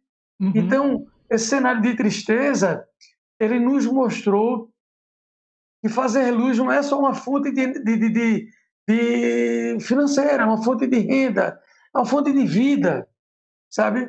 É uma fonte de vida, de, de, de, de, de sabe, velho, de pulsão de vida, bicho. Saca? É pulsão de vida. que fazer luz, para mim, representa pulsão de vida. E essa pulsão de vida foi ficando para trás. Um negócio que eram dois meses viraram quatro, e de quatro viraram oito. E, para mim, eu, aos sábados, a, a, a, Rede Globo Nordeste colocava no ar vários especiais que eu fiz. Eu via, eu chorava, eu ficava mal, eu ia almoçar. Eu passava a semana sozinho com a minha cachorrinha aqui em casa, cara. Ia almoçar com a minha mãe e acabava o jornal hoje, entrava no ar, sei lá, Elba Ramalho, entrava Genival Lacerda, bicho. A gente gravou e na sequência ele morreu, sabe? Isso acabava comigo, eu fui ficando triste. E aí, conversando com Moisés Vasconcelos, eu, velho, apaixonado pelo curso de artes visuais, por que você não faz? Eu digo, caramba, é isso, velho. Virei universitário depois de velho.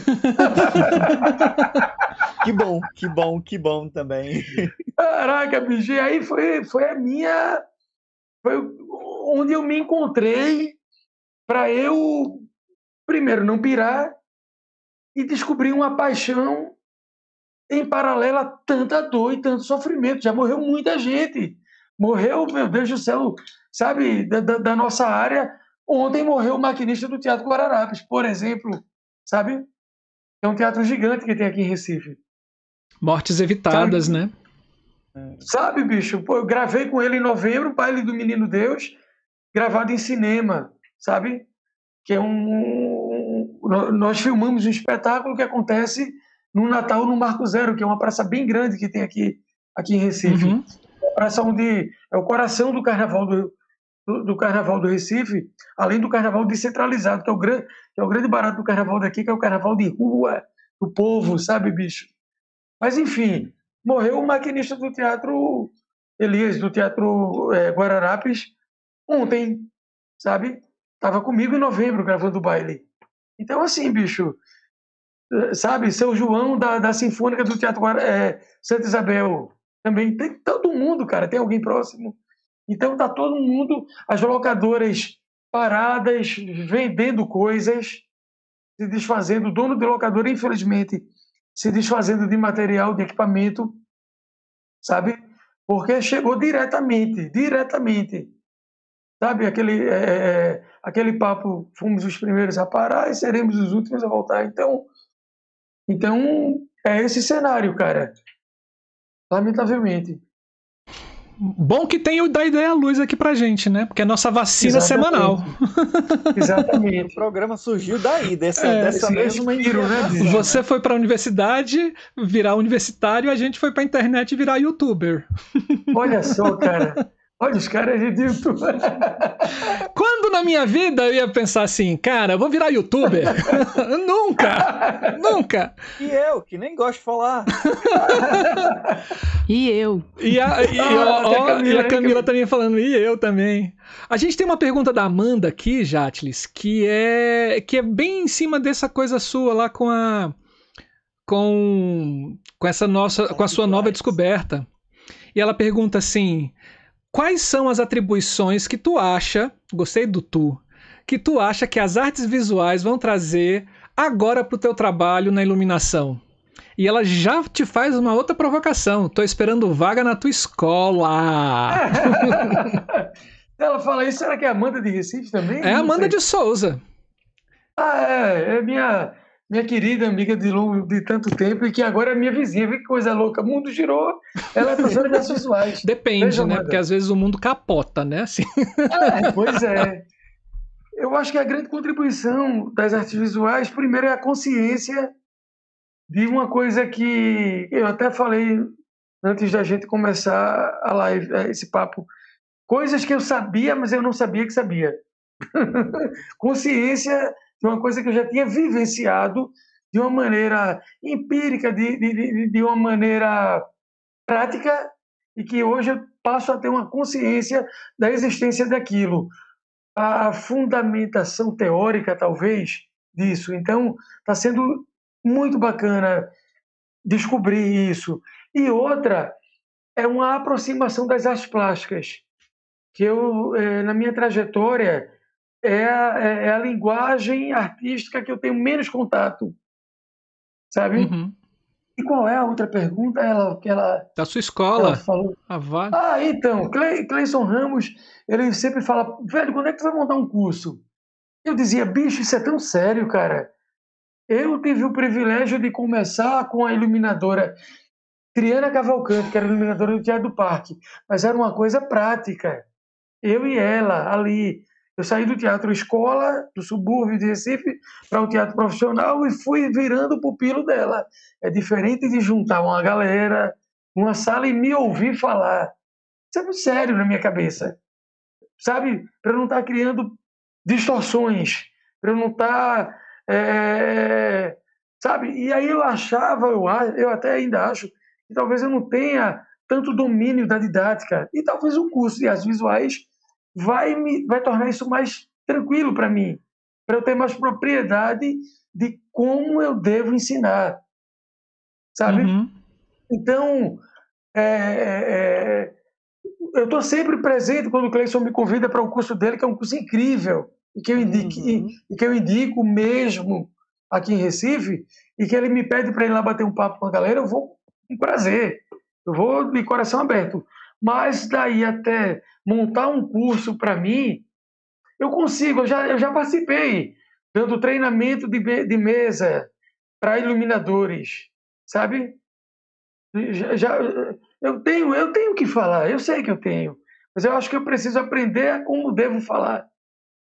Mas acho que tá você tem uma coisa, Jatles, que é fundamental nesse processo de ensinar, que é a paixão.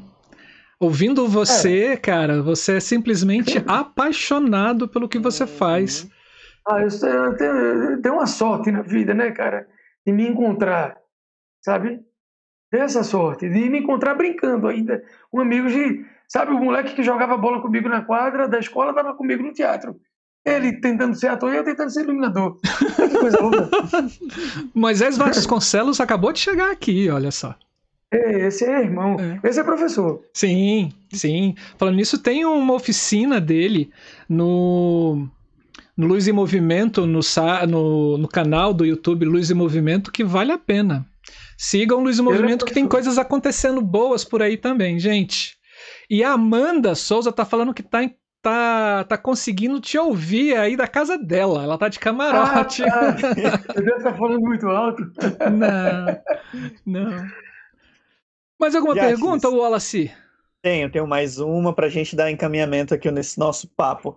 É, você está falando um pouquinho que você é também apaixonado por tecnologia e, e por mais que gosta dos convencionais e tal, como que é, pra, por exemplo, para você a, a, apresentação das tuas plantas quando você vai apresentar para um cliente, né? É, se você tem um software de preferência, você tem um, um programa que você gosta de apresentar, ou, ou essa apresentação tá tudo na tua cabeça, assim? Então, é, para falar de software, os caras que são da idade da gente é importante falar dos gabaritos. Oh. Eu tive o, o privilégio de, de usar gabaritos. Eu dei muito gabarito e hoje eu queria tanto ter, velho, para ter comigo gabarito, sabe? E lamentavelmente até sei lá, eu estava até pronto, estava até aqui com os com, é, com os mostruários da de rosco dali, sabe? Eu, eu, eu, funcionei, eu funcionei muito com isso, velho e gosto de ter, sabe? Às vezes eu quero chegar numa cor, num, num, num LED, eu venho aqui, velho. Uhum. Eu venho aqui, sabe? E tento simular ali no RGBWA, ou, enfim. Então, é, eu, com o passar do tempo, eu, eu, eu saí do gabarito para o Mac Lux Pro, que era um software de 2D antigo, que é um software gratuito, eu não sei se existe ainda. Era um software de 2D que nele havia um gabarito. Né? Depois eu parti para o What You See is What You Get, né? hum. WYSIWYG. Mas era uma versão de amigos. E quando eu comecei a, a participar de reuniões que, sei lá, com a engenharia da Globo, ou eu tinha que ter um software meu. E aí, com o Roberto Rieger, nós, nós compramos o Capture, uhum. que é um software 3D que você consegue li, linkar a um console e, e com isso é possível você mostrar a luz previamente ao diretor, ao, a quem está te contratando. E até gravar a luz previamente. Uhum. Esses três programas que nós gravamos agora, da Globo, eu gravei a luz em casa tomando Heineken. Tomando Heineken, tomando Estela Toar. Sabe? Depois saio, vou dar um rolê no prédio aqui com a, com a, com a vira-latinha. Ela tá tão comportada hoje, tá até caladinha. Ela começa a latir, é impressionante. Sabe? Aí eu volto, tenho uma ideia, venho aqui para a mesa, deixo a mesa ligada, saio, aí vou ver uma série, sei lá, e fica ligada aqui no meu quarto de trabalho, sabe? Eu tenho uma, uma mesinha aqui que é meu, meio que meu laboratório. É aqui em que a luz virtual acontece. Então, é, eu, eu, eu, o software que eu tenho usado é o Capture, mas é, para um, uma planta rápida em 2D, eu uso LX Free. Uhul! Gostei do. Yes! Gosto muito do LX Free. Conheci o LX Free através do Guilherme, quando ele fez o projeto lá do Caixa do Sertão, que é um museu gigante aqui, do Luiz Gonzaga, que eu tive o privilégio de montar. Uhum. E, sabe, eu, na época eu usava o Maclux Pro, eu, caramba, que interessante esse software. Olha, dá para colocar cor. Olha, dá para colocar grid. Gente, que é isso aqui, velho? Fum, mergulhei. Então, quando eu preciso de uma planta rápida, eu vou de LX Free. Por exemplo, fiz a planta toda, apresentei o 3D, reunião, tira isso daqui, vem para ali, tira isso de cá. Ah, tá, foi. Na hora da montagem, coisas acontecem. Né? Uhum. A gente é muito inspiração, mas é muito transpiração. Não é isso? Uhum. Sim. Sabe? É muito transpiração, uma coisinha que saiu daqui foi para ali, acaba que aqueles washes não podem ficar ali. LX Free, velho. LX Free, pá, pá, pá, pá, pá, pá, foi. Sabe? Então, o LX Free, ele é. Ele, o Capture, eu, eu tenho uma planta 2D, uma planta bem mais apresentável, que vai para projeto, que vai para isso. Mas o. Sabe? Vamos ver? O da a hora, bolinha, né? o quadradinho da mãozinha, sabe? Quando tu vai para a bolinha, o quadradinho, a mãozinha, eu vou no LX Free e é gol. E você deve ser fã, né, Marcelo? Porque você ficou. Eu você sou, eu sou fanzaço, cara. Eu sou fanzaço. Marcelo é o maior incentivador do LX Free aqui né, no meio artístico então, da Então ganhou um parceiro em Recife. Opa! Eu também sou. E a gente... Inclusive, Marcelo, hum. vai passar aqui em cima para quem tá vendo no gravado, tá? A gente tem uma mini aula sobre o LX Free, não é? Que a gente fez no nosso programa de férias do ano passado. Que bom, né? cara. Então, para quem. Que eu útil. acho que é aqui em cima de mim, né? Vai passar aqui em, algum momento, como diz a Camila, aqui, aqui, aqui. Não vai aparecer um card é para quem tá vendo no gravado. Dali, dali. Que bom. Tem uns amigos que estão fazendo um trabalho bem bacana com Capture. É o Vilmar Olos, Já teve é do aqui. Rio. É, ele está empenhado. Ontem ele até me chamou para bater um papo sobre, é, sobre o, o, o Capture. Mas ontem foi um dia, eu estava muito cansado de.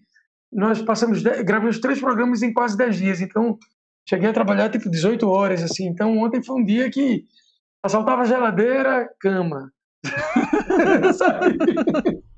Aí começa a ver uma série que eu preciso ver, mas já está no quinto, quinto, capítulo que eu dormi. Não vi. aí eu digo, velho, vai ser difícil, bicho.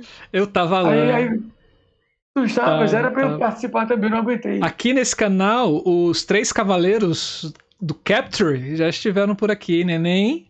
É o Neném, né? O Vil... Primeiro veio o Vilmar Olos, né, no ano passado. Sim. Aí a gente iniciou esse ano com o Neném. E a gente teve, cara, um programa com o Oz que foi maravilhoso. Maravilhoso. Cara, eu, conheci, eu conheci, tomara que ele esteja ligado aí para mandar um abraço. Ele é gaúcho, ele fez o, Marco Zero, o Carnaval do Recife, caramba, no ano, no ano que o cordel acabou. que lembrança, hein? É, porque é por isso que eu lembro também, além de, de pô, ele é muito massa. Ele é amigo do Roberto Rieger, uhum. lá do Sul.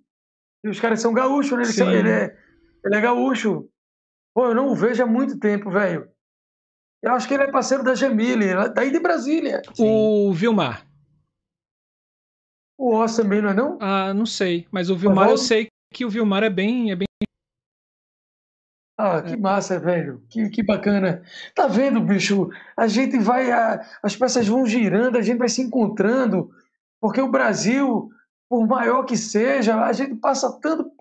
Ó, tem um cara aí de Brasília, cara, que era o Sérgio Peçanha. Sim! Cadê o Sérgio Peçanha, velho? Eu fui montador para ele com o Em Dança. Aguarde, porque Sérgio Peçanha vai estar tá aqui no canal da Ideia Luz. Putz, quando, velho? A gente não sabe, a gente está atrás dele. A gente vai ter. Alguém havia dito que ele estava em Nova York, não sei. Ele tá. Eu acho que ele está na Europa. A gente conversou. Tá na Europa? É, a gente conversou com o. Ô, oh, gente, deu branco o nome? É o Wallace, me ajuda.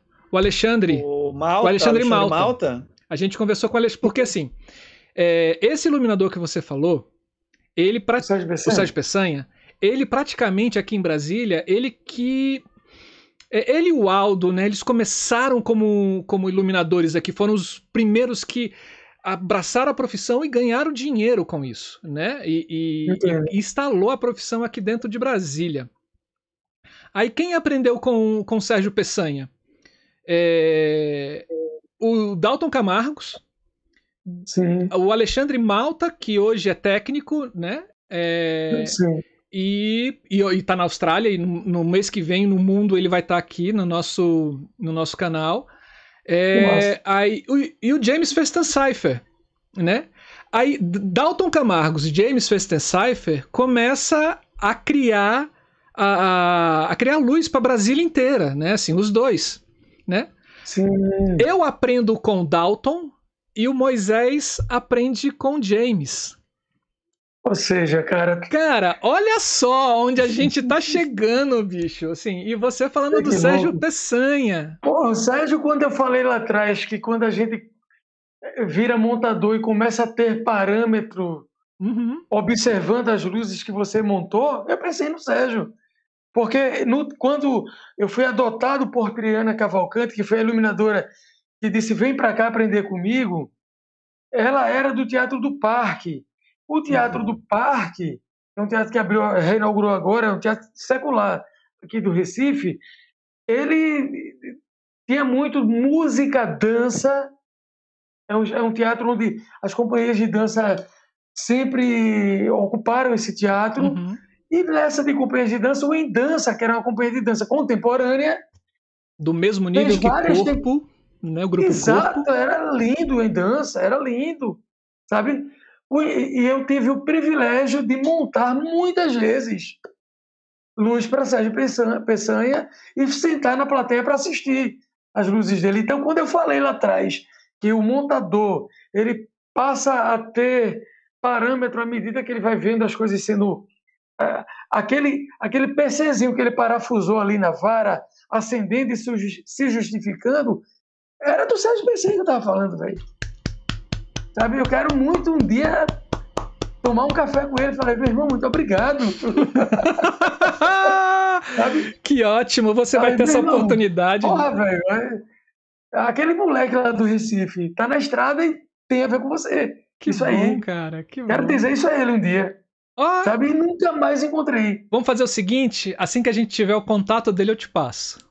Por favor, passa. Te passo sim, com certeza. Eu fui, eu fui muito a Brasília fazer Mundo Livre S.A. na época Sim. do Grande Circular. Sim. Olha, né? Uhum. E eu perguntava por ele, mas é molecada de empresa, eu não sabia não. quem era. Ele também já não estava mais lá. Também não. E eu fiquei. Os três anos que eu trabalhei como iluminador do Nat Roots, é, é, a base era. Às vezes a gente ia muito aí a Brasília, uhum. sabe? Que é Alexandre, o vocalista, o baixista, eles são daí, eles, eles, moram aí ainda, Sim. sabe?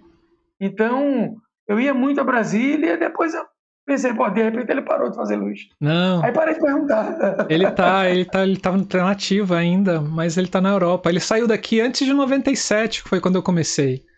Ele, tá ele já tinha saído. Olha só, cara, que mundo é esse, né? Gente, que o mundo, mundo é né, redondo. É redondo pra gente se abraçar. Olha só, gente. pois se é, fosse quadrado, não dava. Não Quebrava dava, os braços. Pode crer. Né? Que bom, que, que bom, Jatles. Assim, cara, é, bom, eu já sabia, né? Já, já tinha escutado falar de você, já sabia que é, no Nordeste, depois de Lampião, você é a pessoa mais conhecida.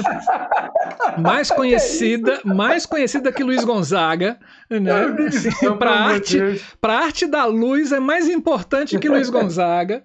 Cara, Isso, e bicho, que prazer te, te ouvir hoje, viu? Assim, ver seu ah, encantamento, ver, ver a sua paixão, ver o brilho no olho, né? Assim, aqui os, os, os como diz a, a Cibele Forjaz, né? A gente, o seu pixel, o seu pixel aqui no, no seu olho Sim. brilhava aqui no meu computador, assim.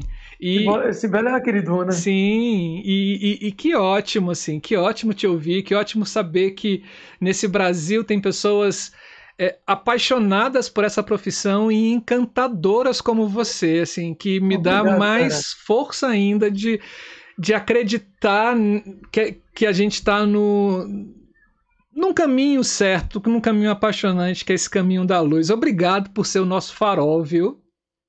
que é isso, cara. Obrigado também. É, quando a gente fala do que gosta, né, bicho, sai naturalmente, né? Eu, pô, sou muito feliz e muito grato a Deus, ao universo, por ter me encontrado brincando com, com os moleques do, do meu bairro, uhum. sabe? Uhum. Eu sigo na mesma linha do Marcelo. É, muito obrigado por você ter topado estar aqui com a gente, né? É, eu já lhe conhecia de outros rolês, assim, mas a gente nunca tinha se visto pessoalmente.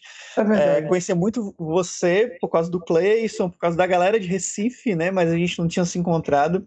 E, e ver esse tesão todo que tu fala do teu trabalho, assim, você fala de luz, eu acho que, que, que marca muito, sabe? A, a, gente do Nordeste, de ter você, ter o Eloy, Porra, Eloy é fodão, tem, cara. Eloy. Tem, figuras como, como vocês que inspiram a, a, a gente que, que somos as gerações que vi, viemos depois. Exato. Né? E, Não, eu falo exato porque eu também vim depois de Eloy, eu é... suponho. De Valério, com certeza. É... Mas é. de, de ver o teu trabalho, de ver o trabalho de, de todo mundo, de todos os, os, que vêm antes da gente, assim, e aí eu, eu falo de novo de Nordeste, né, que a gente tem uma referência diferente de, de às vezes, do, do sul-sudeste, que é a, a, a, herança do mestre e aprendiz, né? A gente, a gente observa mais o outro, mas a gente não tem um mestre que a gente segue inicialmente. Aqui a gente, não, pelo menos no Ceará, nunca teve essa cultura do mestre. Mas é sempre bom a gente ter as pessoas de inspiração, né? E você é uma pessoa dessa de inspiração, da gente poder ver o teu trabalho e, e saber da grandiosidade que é essa, essa relação tua com a luz, essa brincadeira que é porque para mim, quando você fala de luz, é, é, é, uma brincadeira de vida, sabe? Assim, não, não, não é um, um, um trabalho árduo, sabe? É, é isso que você falou. Você começou brincando, então Exato. você é essa pessoa brincante, né? Um, um brincante de, de, de, Pernambuco também no trabalho. Isso, isso é muito legal para a gente ver é, é, sobre esse carinho que você traz, essa delicadeza que você traz, além de todo o profissionalismo que você traz junto com isso, né? Eu acho que isso é, é o que deixa muito mais marcante assim no teu trabalho, que é esse trabalho brincante, esse trabalho de, de, de vanguarda, mas um trabalho sempre brincante, sempre explorador, né? Muito obrigado por estar com a gente nessa maluquice para a gente também não pirar, né? Pois é, gente, eu sou muito grato, muito obrigado, Camila, Marcelo Wallace a todos que fazem porque, o da Ideia à Luz, porque, como eu disse lá atrás, é uma chance de uma comunicação com o país. Né? Então, e o que vocês estão fazendo é, é ajudando a escrever a história da luz no país, sabe? Então, isso é muito sério, isso é muito responsável, eu sou muito grato por isso. É, eu acho que do jeito que é, como tudo é muito efêmero nesse mundo hoje, né? Se a gente puder bater papo, se ouvir, ouvir o cara do, do Maranhão, o outro lá do Ceará, outro de Pernambuco, outro do Amazonas, né? Tá, sabe?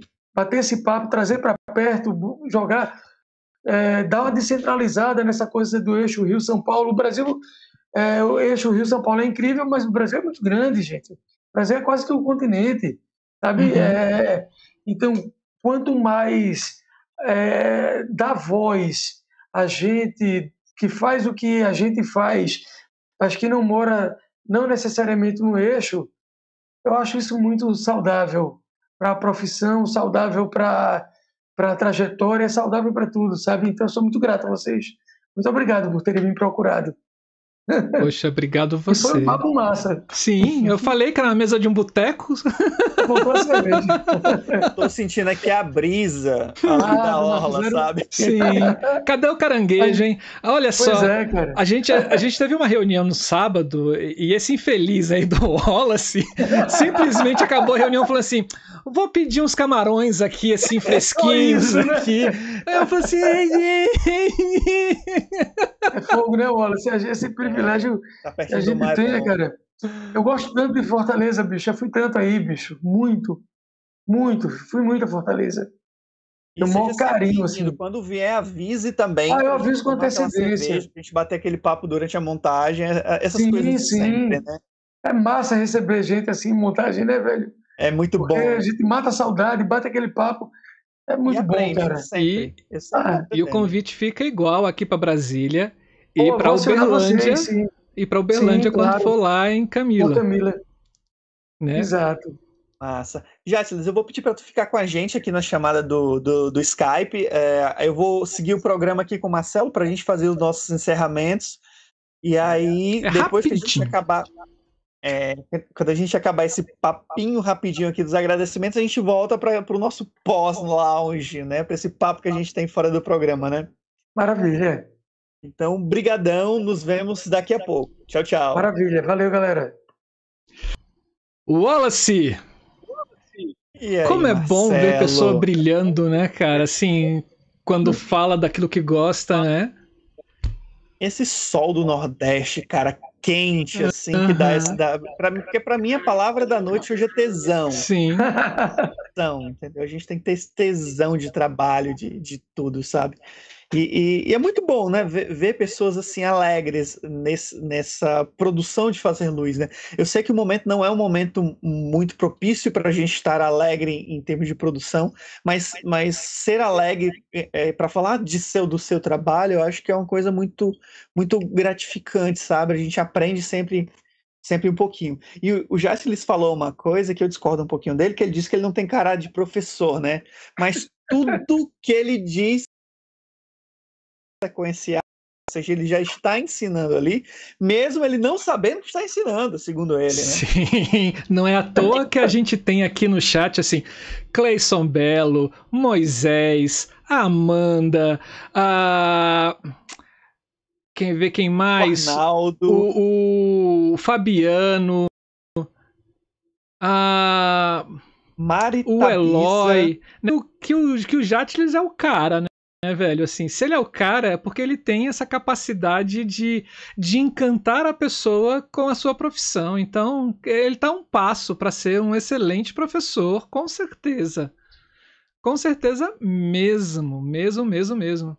E o Geração 2000 Festas Fantasia, né, assim, que ele fala assim, nossa área, é, ele fala um pouco aqui da da, da pandemia, né? Nossa área está sendo muito afetada com estas perdas. Aqui em Goiânia, muitos amigos, DJs iluminadores se foram, muitas equipes de som pararam e estão em outras atividades. Aqui em Brasília também, e existem umas mortes que nunca vão ser computadas, que são a morte de profissionais, porque essas pessoas não voltam mais a exercer as mesmas profissões dentro das, das artes, porque já vão assumir outras profissões e largaram as artes e mortes de grupos teatrais, mortes de espaços culturais, né, que a gente que a gente não vai ter mais assim, não tem mais como como como computar, não vai ter mais isso depois da pandemia. Mas eu acho que hoje o dia ele foi uma vacina tripla, né? A gente tomou primeira, segunda e terceira dose, né? Aqui no braço. É isso aí, é isso aí.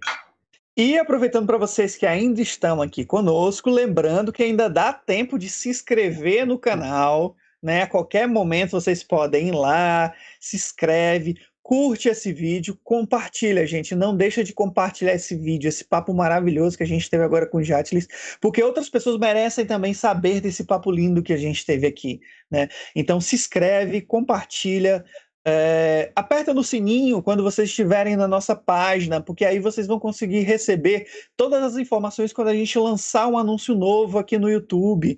Então, quando a gente o vídeo o, o ao vivo chegar, você já recebe uma mensagem indicando que a gente já está aqui no ar. Então, se liga, cola no sininho.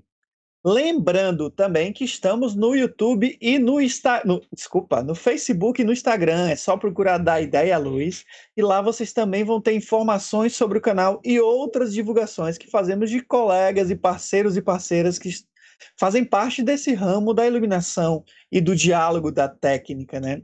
Sim. Se você não pôde nos acompanhar aqui no vídeo, no ao vivo ou assistindo, vocês podem nos ouvir via podcast. Podcast. Então, se liga, vão em qualquer plataforma de podcast do desejo de vocês, baixa e escuta a gente, faz aquela maratona de áudios naquele, naquela viagem que você está fazendo, né? Mesmo que aquela viagem de casa, que você está ali relaxando, fazendo sua meditação, coloca uma das entrevistas aqui do, da Ideia Luz, que é sucesso, né? Faça como eu, quando você for pintar o teto do seu banheiro, põe um podcast, vai escutando e vai pintando que o dia vai brilhando assim.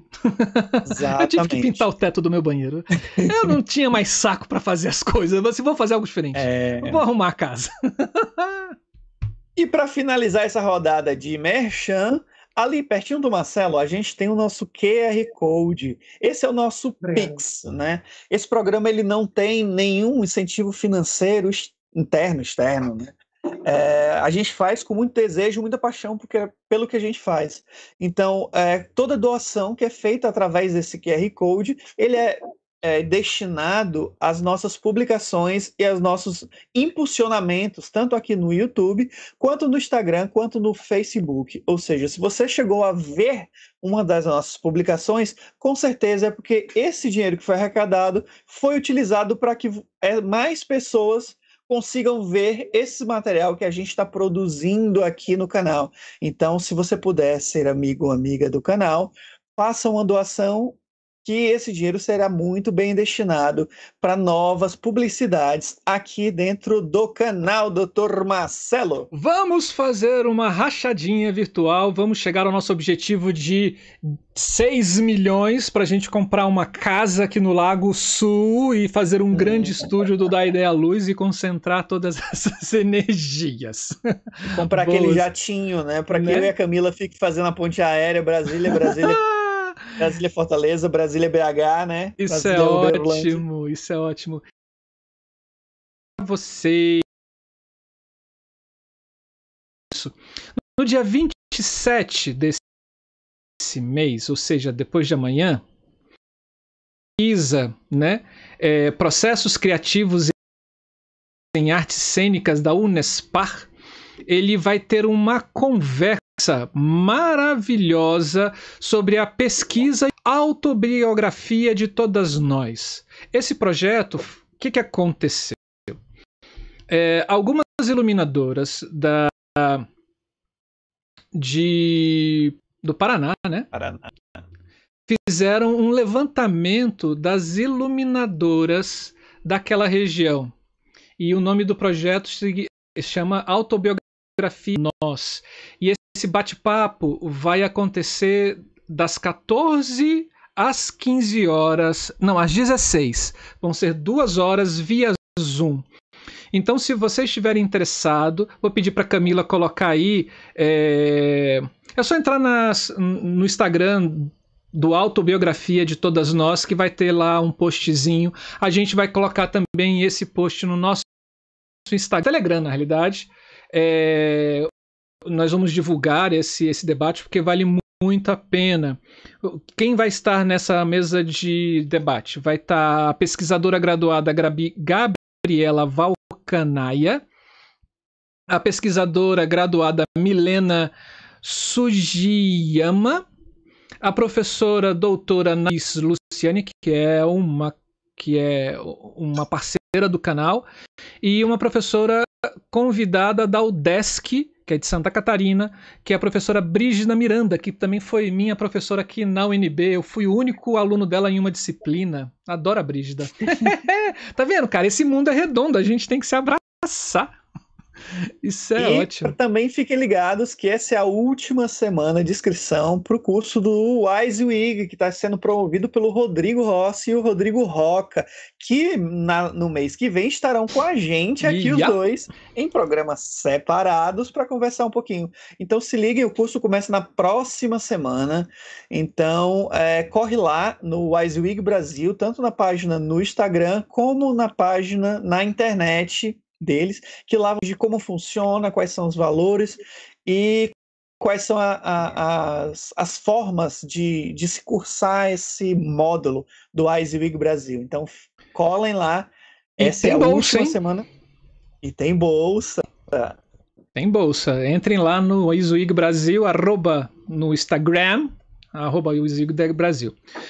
Vamos fechar a conta? Vamos pedir a conta do Boteco? Vamos nós, vamos, vamos nós, vamos nós. Para você que está aqui pela primeira vez, a gente sempre encerra o programa Criação com frases venenosas. Hum, cadê? Do Rui Castro, Mau Humor, uma antologia definitiva de frases venenosas. E hoje a gente vai fechar com uma frase. Deixa eu tirar aqui, pegar ela aqui, de Lord Byron ele fala sobre a mentira. Tudo a ver que está acontecendo né, com esses depoimentos na, Imagina, na, quem, na quem, quem que mente numa, numa né? comissão parlamentar, né? Pra Rapaz, mentir, né? Nem Pinóquio, é crime. Pinóquio fica, fica envergonhado, bicho. Nem é. Ah, eu vou pedir um HC pra mim também. E tem uma coisa, preciso contextualizar. Eu fico pensando assim, contextualizar o quê? A mentira? Como, como assim?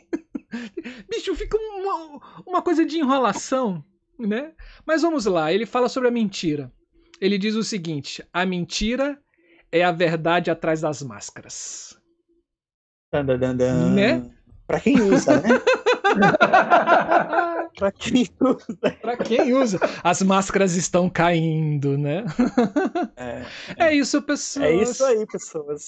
Muito bom tê-los aqui, ter vocês conosco até esse momento. Se você ficou até aqui é porque você gostou desse vídeo. Se você gostou desse vídeo, entre no nosso canal porque a gente tem muito mais coisas. A gente tem mais de 75 vídeos em vários programas divididos esperando por você. Um conhecimento gratuito que você pode ter para você e você pode também divulgar para as pessoas que você conhece, para pessoas que você acha que curte arte, porque esses vídeos, esse conhecimento, esse bate-papo que a gente teve hoje com Jatlis, não é somente para as pessoas de iluminação, é para todo mundo que adora arte, porque a gente acredita, como o Jatlis falou também, que a arte é transversal né? Assim, é, conhecer profundamente o seu espetáculo é você também jogar os seus conhecimentos em cima dele. Então, vamos conhecer mais, vamos nos instruir mais, vamos pesquisar mais e vamos nos abraçar é, virtualmente mais, né? E o da Luz está aqui sempre segunda e sempre terça-feira às 19 horas esperando por vocês. É isso aí. É, e já que estamos saindo hoje desse Recife calorzinho, então meu beijos e caranguejos para vocês. Muito bom! Pra... ah, o meu beijo queijos agora ficou até. beijos e caranguejos. Então tá bom, gente. Foi boa, essa foi boa. Foi, essa boa, foi boa, foi boa. Esse foi mais um. Foi o, quadra... foi o quinquagésimo terceiro da ideia à luz, criação. Tchau, tchau.